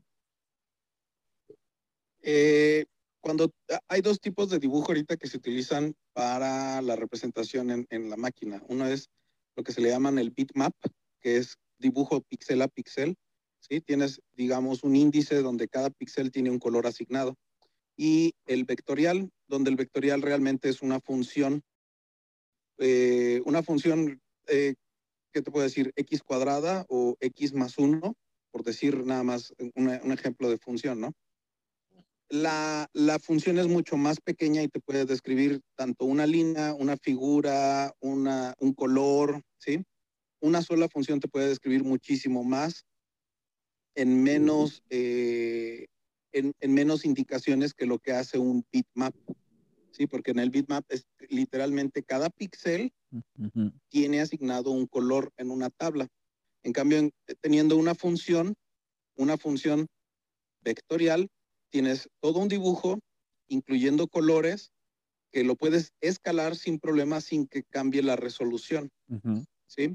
Entonces, esa es este, eh, para poderlo explicar más necesitaríamos algo visual, ¿no? Para, para poder mostrar la, la, la diferencia, pero es uno de los cambios grandísimos que hubieron en, en cuestión de animación, tanto en cine como en, en series de, de televisión animadas, que por eso ahora hay esta tendencia a hacer simplificación de personajes. Si analizas un Tommy Jerry y un Box Bunny a los nuevos eh, personajes que existen ahora, como este de Gravity Falls, todos estos personajes vectoriales, sus formas son mucho, mucho más simples que las anteriores, ¿no?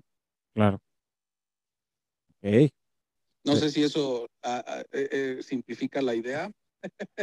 Sí, sí, sí, sí, o sea, que básicamente el vectorial son puntos unidos por líneas que pueden ser puntos, líneas o polígonos y que el otro formato es una malla con, con distintos valores y colores que va creando el dibujo. Pero bueno, digo, nada más era para que no quedara como tan técnico, que quedara más general. Perfecto. Bueno, pues muchas gracias, Omar, por tu participación. Pues. pues ahí está. Ahí está la explicación. Ok. No, pero sí, en el tema de la animación está, o sea, ya visualmente el producto final quedó bien chido. Sí. O sea, los, los personajes y, y lo que mencionabas de las sombras y que cuidaron temas como la luz en, el, Sí, en sí. la oreja y demás. Sí, sí es una, pues es un deleite ver eso, o sea, como que, que es un cariñito también a la vista. Sí, porque le da mucha perspectiva. O sea, el jugar con esas sombras o esa luz, pues si ya era 2D, pues sí le da esa intensidad de que ya le da esa profundidad a las cosas, ¿no? A- a- al pueblo, todo. Y sí termina siendo un placer verla, ¿no? O sea, sí la disfrutas visualmente también. Aparte de las ilustraciones, bueno, bueno, los dibujos o como, no sé cómo se diga, este, se ven como, o sea, la forma de los dibujos como que sí te remonta a que, o sea, no, no, no es como decir es nórdico, ¿no? Pero pues de alguna forma sí, o sea, los juguetes, por ejemplo, ¿no? Eh, a mí, eh, ¿saben qué me, una cosa que dijo Memo, que quería comentar, creo que es muy valioso que se respetara eh, el concepto de, de, los, de los juguetes, ¿no? O sea, los juguetes eran bellos porque eran simples, o sea, eran juguetes de madera que utilizaban cuerdas, que utilizaban este, eh, tamborcitos, timbalcitos o cositas así. Ajá.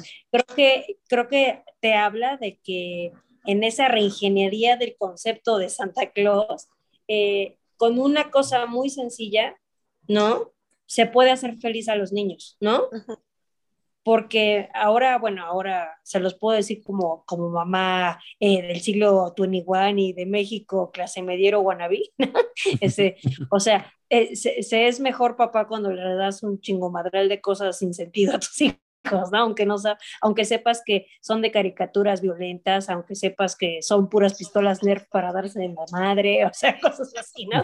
Entonces, pienso que ese, ese concepto de los juguetes de madera simples, eh, bellamente producidos, ¿no? Porque el origen viene de un hombre que, como dijeron, los hace con amor para futuros hijos. Y, y, y, y, entonces pienso que cuando se le acaba, y entonces sí crea este proyecto de crear felicidad con Jesper, ya viene como una producción, vamos a ponerla como eh, eh, planeada, una producción planeada, pero no por eso eh, menos amorosa, ¿no? Porque inclusive eh, no hemos comentado, el origen de, no introducen el origen de unos duendes, ¿no? Introducen a la comunidad eh, que habla... De Magú. De Margú, ¿no? Los que hablan Sami, ¿no? El que se supone que es un pueblo lapón, que se supone que ya estaba leyendo, que hacen referencia a este grupo de, de, de Samis, ¿no? Que porque en ciertas tradiciones nórdicas se da, se cree que el origen de, de Santa Claus es de Laponia, imagínense que por eso eh, le dan el uniforme rojo porque es de Laponia, ¿no? Entonces, uh -huh. bueno, también es como esta parte de la tradición oral que se va eh, haciendo un regenería en la película, pero sí creo que es importante recalcar que todo, to, todo tiene un origen eh, en la bondad, ¿no? En la bondad de, de Klaus, ¿no? Y, Desde y sus es muy a curioso, ¿no? y que es muy curioso que esos juguetes son el principio de color en una sociedad gris. Claro. Porque la es el primer, o sea, la, la ranita está saltando y todo. Y a lo mejor tiene, o sea, sí se nota que es de madera, pintada, pero ya Ah, pero con la luz que ingeniería tiene, aparte. Ah, sí, Claro, claro, que nada más es le jalas todo. y empieza a moverse, ¿no? Ajá. Es que es Pero espectacular, es- se ve como el barniz de la rana, ¿no? De cómo está barnizada, ¿no? Es espectacular. No, o sea, las vetas de la, de la, de la madera y todo está perfectamente bien. Pero es ese, es el pequeño, la pequeña introducción de color a esa sociedad de que le cambia por completo al niño, pues su día, ¿no? Y eso hace a que empiece a jugar con otra niña. Bueno, todo lo que, Claro. lo Aparte que es- aparte es- desencadena el, el niño es un juguete. Chrome, es un Chrome y es Ajá. de color negro, ¿no? Entonces, Ajá. el meterle un color al contraste, pu- pues hace, hace que digas, wow, ¿no? Entonces, ya No, hay sol, ya hay todo. Y además, por ejemplo, cuando va y lo deja este Jesper, el, el, el juguete, que pues sí se tiene que meter por la chimenea, bueno, todo lo que tiene que hacer, y que lo descubren y demás, y, ah, tengo que escapar. ¿En qué forma viven? Porque pues saben que están en conflicto con los otros, y viven en miedo de cuántas cerraduras tiene la, la puerta, ¿no? O sea, de, me van aquí un día a venir a matar, ¿no? O sea, o se me van a meter y pues tienen que poner seguridad porque pues también tienen miedo de lo que les van a hacer porque saben que los otros pueden hacerlo, ¿no? Viven en una... Entonces, ajá, en un terror de a ver cuándo me toca a mí, ¿no? Exacto. Muy bien. Eh, esta película, eh, digo, al principio había, había, este, les había dicho que era, pues, sí era muy arriesgada y que Netflix fue como el que dijo, bueno, va, vamos a sacarla, le- les pareció muy bien. Realmente esta película ya estaba, este, mm, hecha o ya dispuesta para presentarse desde el 2015. Eh, se habían vendido derechos a varias compañías para producirla, pero pues sí les daba ese miedo porque era una propuesta muy arriesgada y que podría tocar la puerta y el, eh, de una creencia y de mitos que, pues bueno, la, la humanidad tenemos con respecto a, Santa Claus, a Nicolás o al, o al gordito de, de- Coca-Cola, ¿no? Entonces, es- eso fue muy arriesgado hasta que después Netflix ad- adquiere los derechos en el 2017, hace una revisión con, con, con esto, con este chico, con este Sergio, y pues bueno, en ese momento dicen, ok, hacen ciertos ajustes, pero no, o sea, realmente le han de haber quitado muy poco, no, no mencionan qué tanto le, le volaron a la película, pero realmente todo el concepto se quedó igual y fue como, como realmente, pues, di- dijo Netflix, órale, me voy a aventar a sacarla. Y esta fue la película, hasta el momento, la que ha tenido mayores vistas en el primer mes de estreno, con 30 millones de vistas. O sea, fue una locura. Y es que fue una apuesta ganadora. Pero pues imagínate, o sea, realmente sí fue con miedo porque puede desmitificar muchas cosas o puede crear otro tipo de mitos, historias o leyendas que, bueno, a la larga, pues bueno, eso realmente le va a pegar a la, a la historia que actualmente pues todo el mundo conocemos, ¿no? O que sabemos o que queremos Pero, creer. pero ¿sabes qué? O sea, fíjate, ven que les comenté que yo eh, de inicio, eh, obviamente tuve que hacer como la revisión de la película previo antes de presentársela al pequeñín, ¿no? Ujú. La realidad es que eh, le da una realidad humana, pero al final termina en magia. O sea, al final, el final final termina en magia. Entonces, es la súper bien.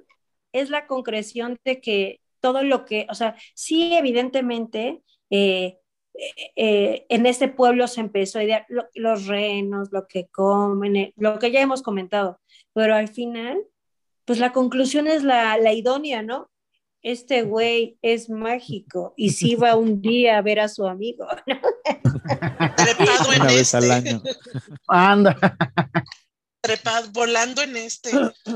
No, y Claro. aparte es fantástico porque eh, te representa que, o sea, ese final que ya, digo, ya estamos comentando cómo es el desorden, pero cómo cambia Jesper, que lo quiere tanto, tanto, tanto, tanto, que lo está esperando, ¿no? Porque él le brindó la vida que ahora tiene, ¿no? O sea, es por él, ¿no? De alguna manera, sí, o sea, eh, él, él, ideó todo, ¿no? Pero al final no se fue, se quedó, ¿no? y, y, se volvió una mejor persona, ¿no? Al final de cuentas, es, una lección, es, una lección, de humildad. O sea, la película es una lección de humildad. O sea, el egoísta se tragó sus palabras y quiso ser tan mejor que llega un punto que hasta él se quiere poner a hacer los juguetes, ¿no? Él se quiere poner a hacer el, el deslizador de Margú, ¿no? O sea, eso es espectacular. Por eso él a partir de él cambia, porque él tuvo la voluntad. Por eso Klaus cambia en esa escena, ¿no? De que dice, o sea, sí le interesa tanto que hasta él quiso intentar hacer el deslizador, ¿no? o el trineito. Entonces yo creo que yo creo que ese es el, el, el, punto de inflexión, o sea, a partir de cuando ve a la Margot deslizándose, es cuando él se vuelve una buena persona, ¿no? Ya ves que hasta llega y le da de comer a los renos y todo eso, ¿no? Eh, la verdad esa escena está muy cagada también. Cuando ya no pueden con tantos eh, juguetes, el pobre caballito ya no puede. No, ese es un héroe, ese caballo, ¿eh? por donde lo veas. Y que, pues con los renos, ¿no? Y que los trata, obviamente, pues la parte cómica que le tienen que poner a, la, a la película, pero así como los trata de atrapar y nada, ¿no? Hasta que ya les pone algo Klaus, ¿no? Así de, ah, era esto. Y así de, ah, pues primero yo te los cansé. Eso me, me dio muchísima risa, así como que. tiene, ah, bueno, tiene, su dosis ¿eh? humorística cagada, pues. Hay, un dato curioso de los renos. Pablo cuando empezó a escribirla, pone a los renos comiendo bayas y entonces investigó y se enteró de que las bayas o los frutos le hacen daño a los renos. Los renos le comen musgo. Entonces, por eso al final salen comiendo musguito y lo que le está poniendo es como musguito. Claro. Pues sí, hasta para eso hay que, hay que investigarle, ¿no? Para no, no, no estar haciendo pendejadas. Ahorrarle. No caga. Pero si se intoxica, ¿no? Por eso. No, porque, porque si no, ya ves a todos, así en Estados Unidos, Canadá, en todos esos lados que si hay renos saltando en los bosques allá, dándole vallitas, ¿no? Porque sí, que la gente es medio mensa. Pues pasa en la, pasa en la tele, pues sí es, eh, lo creen que porque pasa en la tele es verdad, ¿no? Entonces, claro. lo, lo vayan a hacer, ¿no? Y es muy chistoso que la textura que cuando le pone el musguito para jalarlos, sí se ve así, sí se ve, sí, sí notas que no nada más es una plasta verde, ¿no? O sea, sí, sí, se ve como esos hoyitos y todo. Ajá. Muy bien. Sí está muy cuidada en, en, detalles toda la película. Totalmente. Pues bueno, ahora sí es momento de pasar a la trivia, a menos de que tengan algún otro dato curioso por ahí. Pues yo nada más quiero comentar algo ya. Venga. Creo que está súper padre que inicia la película diciendo que es una historia de cartas, porque creo que también le da como un peso a la importancia de las cartas, la importancia de comunicarse. O sea, pasas desde la broma de Jesper de, eh, oye, güey, que suenes triste para que te traigan cosas. O sea, no es menospreciarle, pero, pero creo que en un mundo en el que todo el día, ¿no? O sea, les voy a contar algo personal porque está dormido, ¿no? Entonces, cuando éramos novios, Mau y yo, me hacía un, pero un titipuchal de cartas y ahora yo, es que ya no me escribes. ¿Y saben qué me contesta? Pero si te escribo todo el día en el WhatsApp, no es lo mismo. Así es lo mismo que yo digo. No es lo mismo. Entonces, creo que es importante que, que, que da la importancia de las cartas, ¿no? O sea, eh, obviamente, eh, siempre va a haber esta situación de que el concepto de Santa Claus va a decir, hasta en la película, ¿no? Había críticas de la misma Claus que decía, inclusive la dice la, la diresca de los oscuritos, no sé cómo se llaman, este, porque ya vamos a acabar con esta locura de los juguetes que, con los que sobornas a los niños, ¿no? Para que se porten bien. O sea, esa, esa, esa, creencia siempre va a existir, ¿no? De, ah, pues, pero... Manipulación. claro, la manipulación. Pero si llegamos al punto en que pues todos los seres humanos tenemos motivaciones, estas motivaciones son es buenas. Una motivación, Entonces, Claro, entonces creo que, que sí está padre cómo se, se, se retoma la importancia de que todo puede cambiar a partir de, de, de una, Una carta, de lo que escribes, ¿no? Claro. O sea, y, y entonces pues también está padre la enseñanza de, pues si vas a escribir, escribe por favor bien, ve a la escuela. de la escuela. Bueno, y rescatando también lo, lo que acabas de mencionar, el tema de la importancia de las cartas, tuvieron mucho cuidado en, en, en hacer esas escenas de las cartas, porque ¿cómo es el día de hoy? ¿No? Es los niños, a- ya sea a los Reyes Magos o a Santa Claus, le escriben, querido Reyes Magos, este año me he portado muy bien porque he hecho bla, bla, bla, y voy y quiero el Nintendo, el tal, tal, la muñequita que ya vi en el comercial de Canal 5, o sea, ya están pidiendo, ya es una costumbre de pedir. Y en esta película cuidaron ese tema con que solamente escribían su nombre y decían lo bien que se habían portado. Y no, No, y lo que habían solicitaban- hecho. Ajá, no, sol- no solicitaban un regalo o un juguete en específico. Entonces, eso está muy padre. Está fantástico. Porque aparte es lo que quieras. ¿Sí me Mm. explico? Lo Sí. que me toca. Entonces, por eso está muy padre que diga, siempre está viendo, porque, o sea, de hecho, si, se- si se fijan, ya digamos, cuando es Navidad y ya aparece, ya dice uno, uno de los niños que abre, me trajo exactamente lo que Lo pedí, que, que- que quería. Ajá, Pero lo la que quería. realidad es que es importante, o sea, como retomar esa, eso valioso del inicio, ¿no? De que es lo que sea porque mi existencia es gris. Y entonces, en un niño, o sea, sí está bien que digas sobornas, pero a un niño lo puedes hacer feliz con cualquier cosa, ¿no? El problema, pienso ahora, que ahí voy yo de mamá, el siglo loca, de que tú les digas a los niños, ¿no? ¿Qué que, se- quieres? o sea, que ellos se piensen que se merecen todo por, por existir, no, ¿no? O sea, es cualquier cosa, yo le he dicho, cualquier cosa que te regalen, pues va a estar fantástico, ¿no? Porque es un regalo. No, pero es que yo puedes pedir, pero por ejemplo, se cuenta a mi hijo, ay, soy una bruja, lo voy a decir en canal de YouTube, ¿no? Es que yo quiero, así me dice, yo quiero un, este, una consola de videojuegos. ¿Y saben qué les dije? Le dije, claro que la vas a tener, pero ¿sabes cuándo la vas a tener? Cuando los puedas jugar en inglés y me puedas traducir las instrucciones. Antes no, porque te va a quemar el cerebro y no vas a volver a leer. Así que forget it. Lo que tú mandes, yo le voy a mandar también mi carta a Santa Claus. A mí no me traigas nada, pero a él no le traigas su consola. Tampoco. No, pero está nada. bien porque tú controlas eso. Porque No, tú es- controlas eso. Pero entonces es, le mato la ilusión a un niño ahora de pide lo que quieras porque pues, yo como papá a ver cómo le hago para concedérselo.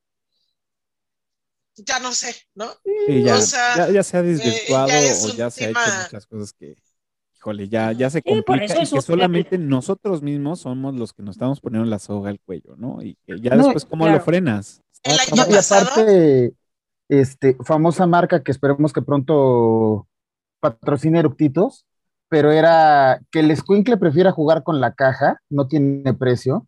O sea, es una realidad y es una magia de los niños. O sea, yo me acuerdo que con un, un guacal y la patineta de un primo, tenías entretenidos a seis escuincles, pero toda la tarde.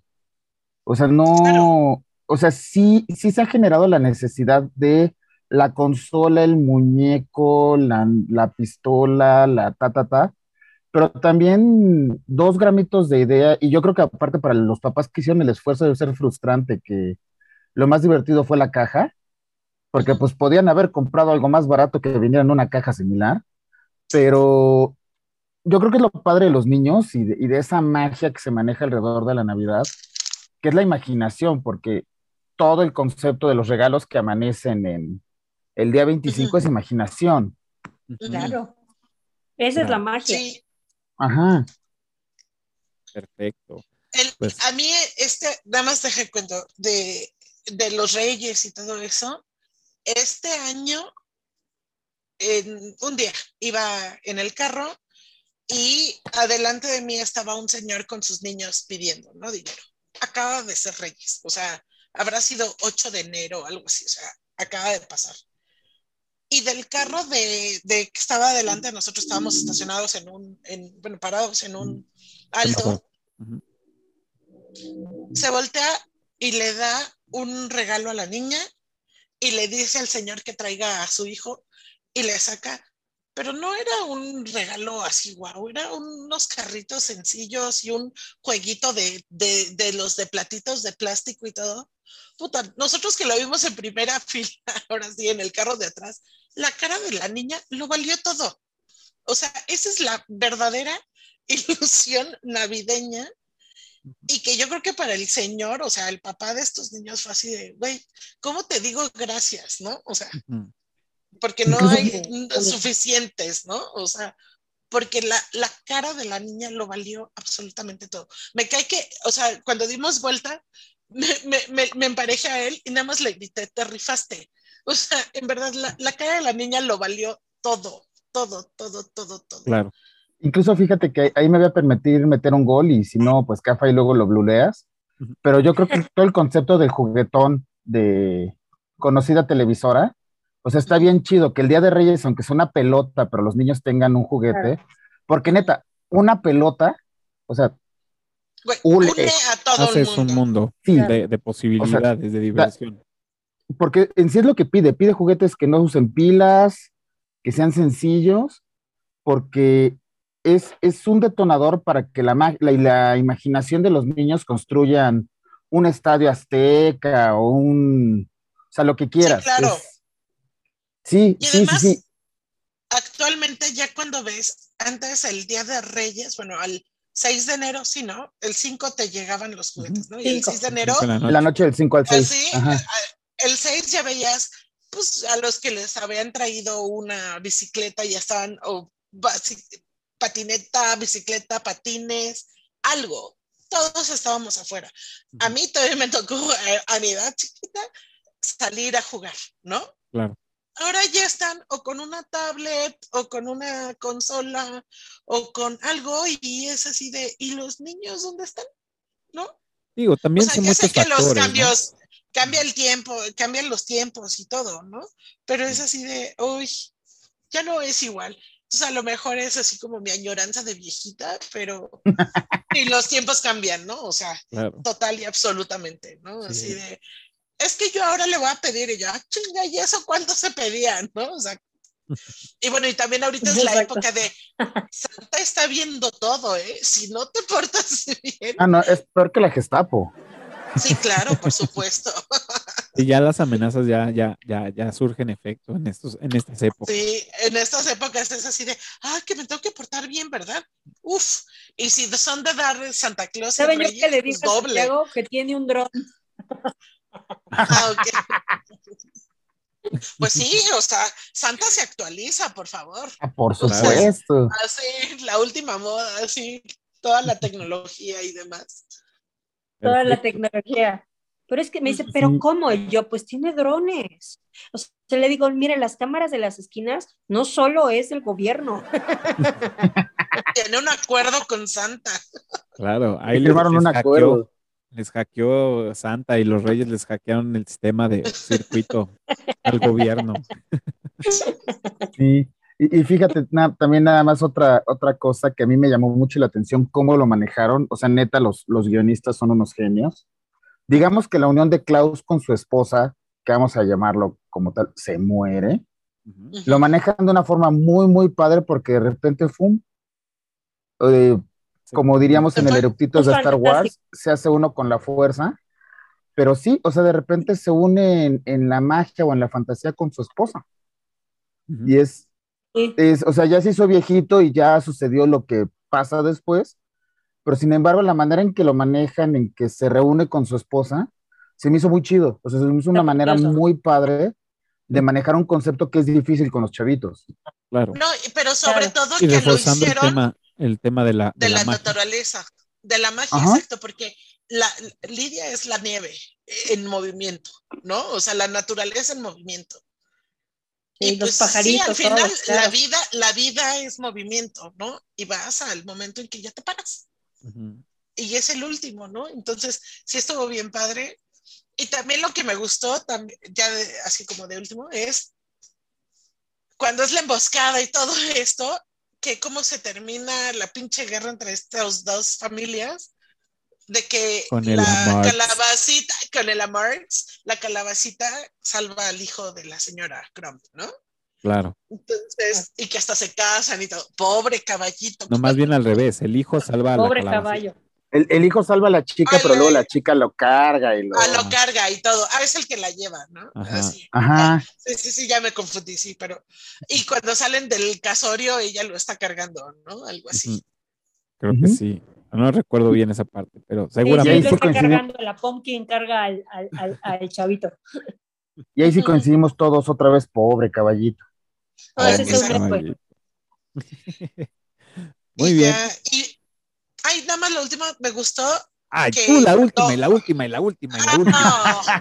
No, no, no, pero lo que voy es, este, cuando se baja del barco y que él se, así que, que Ma- Margot llega y así de, ay, sí te encontré, y que le dice, le conté todo a mi papá y yo pensé que se iba a enojar y al contrario, me abrazó, que él lo siente auténtico, así de, yo jamás en la vida me creí que mi papá iba a sentir esto por mí. A eso también me gustó mucho, o sea, Sí, por todos, por todos lados tiene un chorro de, de mensajes buenos la película. Claro. No, es Está- que está justo lo que dices, un segundo antes, cuando el papá se sienta y le hace una cara, es la cara del papá de, ¿ahora qué hiciste? Y, y- y te la cortan, ¿no? Así. Y, y eso sí, me quedé aquí por mi convicción, por mi decisión. Mm. Dejó de ser un castigo, es mi vida la de ahora. Este soy mi nuevo yo, ¿no? Qué Mi- padre. me- Está increíble. está padrísimo, así está La padrísimo. verdad, sí. Terminaron muy bien, terminaron muy bien. La verdad es que ese personaje termina su ciclo, o bueno, agarra otro rumbo de, de vida, y, y creo que lo, lo- lo amarraron muy bien con todo, con todo esto. La verdad, aplausos para ellos. Bien. Sí.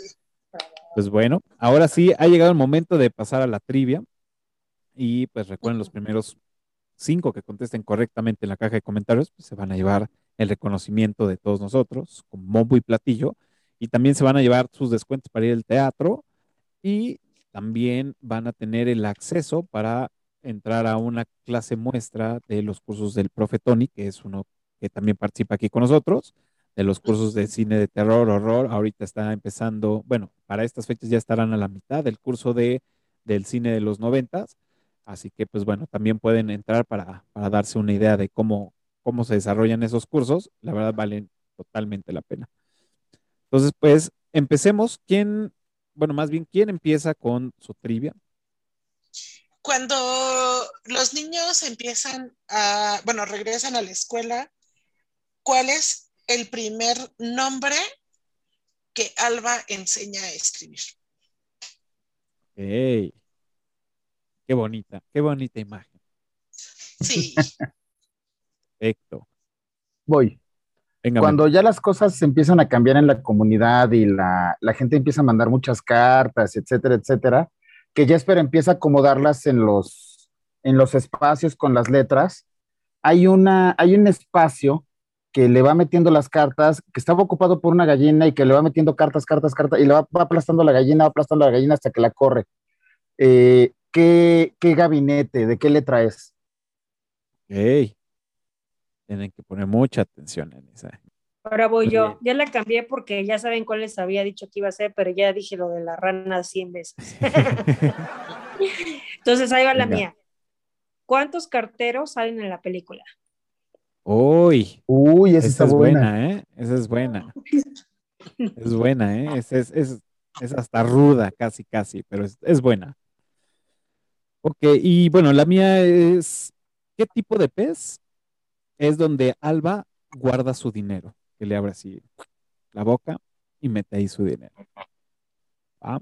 Pues bueno, ahí está la trivia. Recuerden, los primeros cinco que contesten correctamente, pues se van a llevar el reconocimiento con bombo y platillo en los siguientes episodios y se van a llevar ya sus descuentos para ir al teatro y también el acceso para tener una clase, este, una clase muestra por vía Zoom. Y así que, pues bueno, para el- con el profe Tony. Pues ahora sí ya estamos a punto de terminar y como saben, yo arranqueo las películas en IMBD y las publico en las redes sociales y pues ahora le toca a Klaus ranqueada y del 1 al 10, ¿cuánto le ponen? 10. Voy. Ah, bueno. Dale, dale, dale, ya, dale. Ya, ya empezó. 10, porque la historia está padrísima. No aburre, no, no, no tiene un punto bajo para nada. Al contrario, te mantiene así como queriendo saber qué más va a pasar, porque a pesar de ser un tema, a lo mejor que lo veía el director como ñoño, lo refrescó total y absolutamente. Entonces, el darle un nuevo concepto a la Navidad, al, a, a Santa Claus, me, me super fascinó, me rayó muchísimo. El mensaje está divino. Entonces, sí, 10. Y tecnológicamente también está, está brutal, ¿no? Entonces, 10. Perfecto. ¿Tu memo? Igual, yo le voy a dar el 10, aparte que sabemos que soy bien barco, pero aquí por el tema de que da más de lo que ofrece.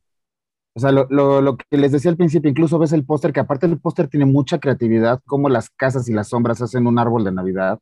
Ujú. O sea, la neta, sí hay, hay gente muy creativa metida. Porque lo que te decía, tú piensas que va a ser "Ay, una película navideña más tierna y bueno, como por como se ven los dibujitos, es como para que sí jale a mi sobrino chiquito y tan tan. Y descubres que también tiene mucho material para que como adulto te diviertas y que tiene mucho, o sea, muchas ideas muy, muy buenas. Y aparte lo que hemos platicado de la tecnología y demás.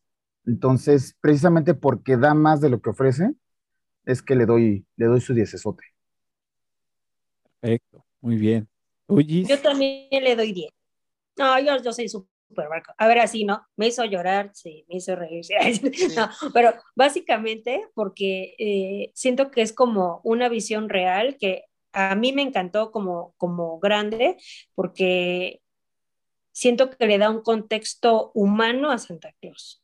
Y como ahora uno es, digo, yeah, ¿no? Hay que ser bueno, ¿no? O sea, y me parece que esa bola de nieve de bondad está increíble. Y más me le pongo 10 porque eh, al final de la película, o sea, termina con magia, se cierra como el círculo y entonces ahora lo que les decía, eh, la pude ver con un niño de 7 años y el niño de 7 años le da totalmente lógica y dice, "Ah, pues no podía ser de otra manera, ¿no? O sea, es así como eh, un, un, poco cuando uno que es medio mochila explica, no, pues Jesús era carpintero. Ay, Santa Claus también. Ah, no es cierto.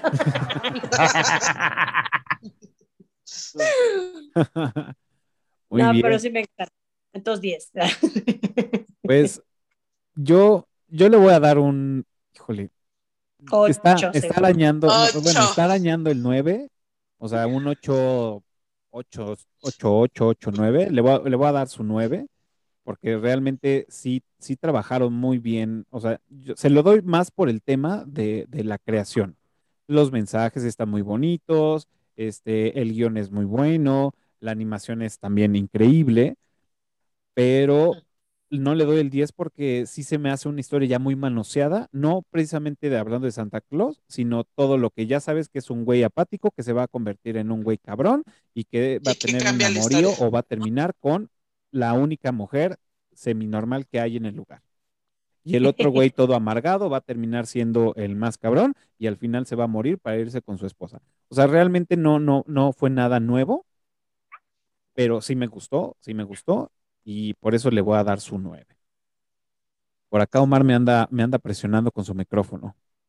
A ver, venga. Bueno, nada más por lo que decías de que si no es nada nuevo, se supone eh, este Neil Gaiman, el, el escritor que menciono una y otra vez, que hizo Coraline, hizo Beowulf, hizo muchos, eh, muchos guiones, libros, cuentos, Lucifer y Sandman, etcétera, etcétera. Él mismo cuando enseña sobre escritura menciona que solo existen tres historias. ¿sí? Es- solo hay tres estructuras. Y una es el Chosen Juan, el, el- el escogido, que es el que acabas de mencionar. La otra es este, la estructura de Boy Meets Girl. No necesariamente se refiere a que el tipo conoce a la chava. O sea, hay muchas comedias románticas, pero también muchas películas de acción que siguen esa estructura y la de alguien aprende algo. Entonces no puedes exigirle, ni menos en una historia para niños, eh, algo más. Ah, claro que sí. Yo puedo exigir todo, es mi programa. Es mi programa. No, tienes mucha razón, pero creo que, no sé, o sea, Pero no sé, es nueve. podría- podría ser- podría- pudo, pudo haber sido di- diferente, creo yo. Pero bueno, ya saben que yo soy un poco amargoso y, y un poco duro con esto. Entonces, hay que darle sabor a esto. Ok. Pues ahora sí, ya estamos. Y la última es la recomendación de la semana. Y es que están viendo qué nos recomiendan. Este, y pues, o, o que de plano digan, ¿sabes qué? Pues ahórransela. Entonces, empezamos por, por, por Adri. Ah, bueno. ah, no sé que siempre nos trae el repertorio, tanto visual como, como bueno, para ver en tele. Solo o- traigo una recomendación porque no estoy viendo tele ni nada. El libro que estoy leyendo ahorita, Los recuerdos del porvenir de Elena Garro. Vayan, corran, cómpranlo, léanlo. Es de realismo mágico mexicano. Increíble. O sea, la prosa de esa señora está, es la primera vez que la, la- la leo. Está increíble el libro. El narrador no te imaginas quién es. Entonces son sorpresas, sorpresas, sorpresas, sorpresas. Y Ok. de ver, no es que la esté viendo, sino que la veo constantemente, pero que están en tiempo y forma para prepararse para la siguiente eh, temporada que empieza el 4 de enero y es la última temporada, es la final, This is Us, un dramón de una familia increíble y la maravillosa Mrs. Maisel, que la cuarta temporada empieza el 18 de febrero. Excelente. Bueno, La Mrs. Maisel es en Amazon Prime y el otro debe ser en Star Plus. ok, perfecto. Ahí están las Esas son mis recomendaciones de, recomendaciones. de Adri. ¿Tú, Gis? Yo vi en Netflix la nueva de Sandra Bullock, la de The Unforgivable, Mm, imperdonable. ¿qué Está muy buena. O sea, genuinamente ya Sandra Bullock actúa excelente. O sea, ya ven que dices, ay, no creo, no creo que Miss Congeniality, la- la-". no, está espectacular la película. Está muy buena. Eh, no les quiero decir nada más, es una mujer que se va a prisión, pero bueno, es que está muy bien. No les voy a decir nada a ver. De verdad que está muy bien. El final está, está creíble, da un giro, eh, o sea, ha- hay un buen pico, o sea, hay, hay un buen clímax, entonces de repente tú vienes con una idea de la película y da un giro totalmente y dices, oh, ya agarró Yo la onda. estoy esperando para el fin de semana. Para Sí, no, véanla, está muy buena. Ok. Bien, a- a- ahí me apareció y dije, ah, me, me- me dieron Es ganas. que se estrenó en la semana. Ujú, Ok. Muy bien. ¿Tú, Memo? Yo retomé una serie que había, que ya había visto, que es en sí de una temporada, no me incluso ya la había comentado aquí, que se llama Brew Brothers. Son un par de hermanos expertos en el- la hechura de cerveza y demás, que es cómica, creo que incluso Netflix la cataloga como cómico irreverente, etcétera, etcétera. Pero está, está muy buena, está muy buena para pasar el rato. Y es eh, comedia de situación, pero en el contexto de una cervecería, de una microcervecería con, con este salón de degustación. Ok. Bien, bien, bien. Sí, sí, sí, creo que ya lo habías mencionado, o o no sé si fue en otro episodio o así en corto lo, lo platicaste, pero ahí la tengo, ahí la tengo pendiente. Y bueno, yo tampoco he estado como muy, muy activo. Este, mm, he visto a- ahorita, acabo, acabo de terminar hoy en la mañana, mientras estaba haciendo ejercicio, acabo de terminar de ver la cuarta temporada de Mr. Robot en Amazon Prime, la cuarta temporada. De verdad es una serie increíble. Eh, sí, eh, sí toca muchos temas muy, este, pues digo, para la banda que no está muy asociada en esto, pues sí, te- temas muy nerds de, temas de hackeo. La, historia es increíble de, cómo van hackeando el sistema este, mm, general de, de- toda una, pues, de- del dinero, vamos, de, este país y, cómo empiezan a ser como esos Robin Hood en, en- en la actualidad, ¿no? Y cómo van rompiendo estos, eh, pues bueno, o sea, realmente hackean todo este, este show y, y- bueno, no quiero tampoco decir mucho, aunque realmente el tema principal es el tema del hackeo, pero eh, todas las historias que van este, desfilando en las temporadas van, van armando una historia increíble con giros de tuerca muy cabrones. Em, quiero mencionar cosas más de la, de la serie, pero todo lo que diga podría ser spoiler, así que mejor si tienen chance, véanla. Sí es un tema al Véanla. principio muy de, de, de- de hackers y de estar metidos ahí en programación y hablar de, de este tipo de, de criptomonedas, también algo, algo muy este, eh, cercano a lo que estamos viviendo el día de hoy.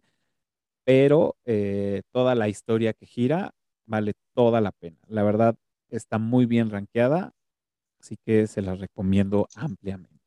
Y Rami Malek sí la arma, ¿no? Ahí. La hace muy cabrón este güey. La verdad, lo hace bastante bien. O sea, realmente sí le compras todo lo que hace ese güey.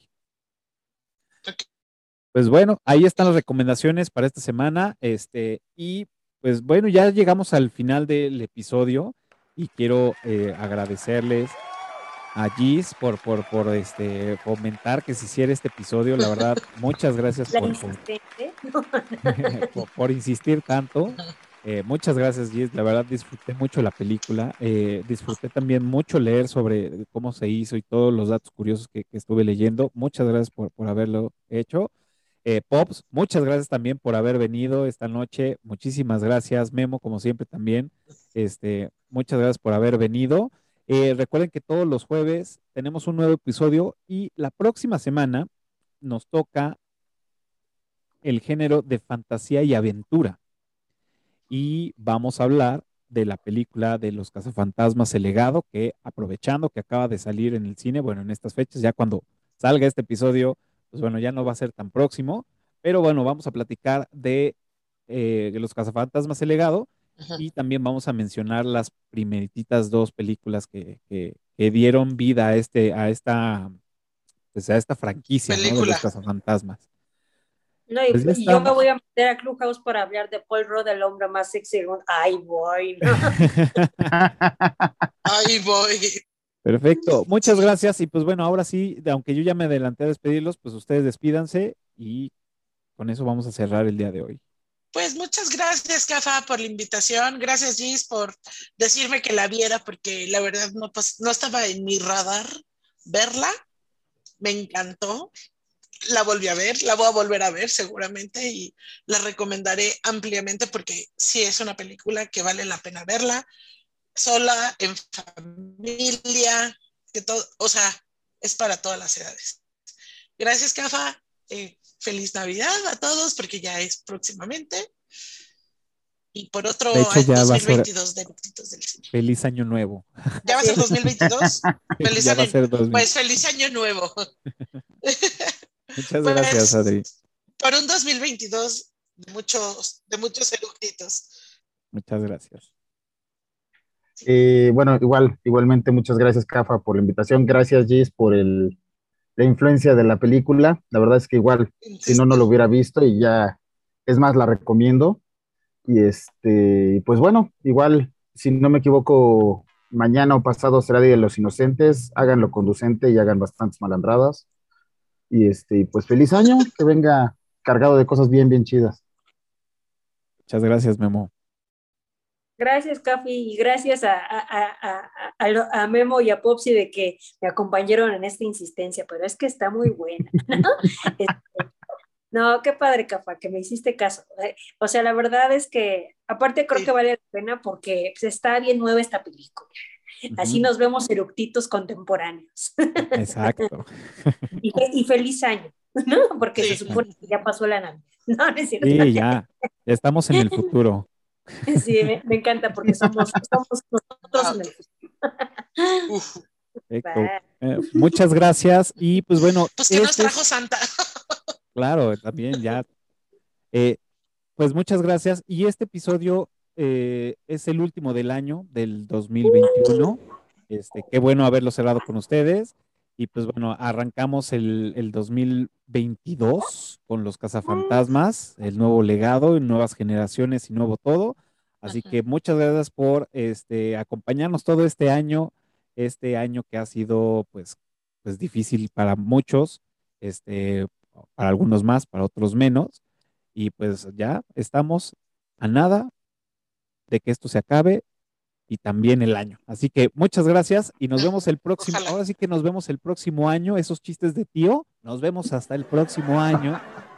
Y pues muchas gracias. Cuídense mucho. Saludos en casa y pásenla muy bien. Hasta luego. No nos vemos desde el año pasado. no nos vemos desde el año pasado, claro. Cuídense mucho. Abrazos. Chao.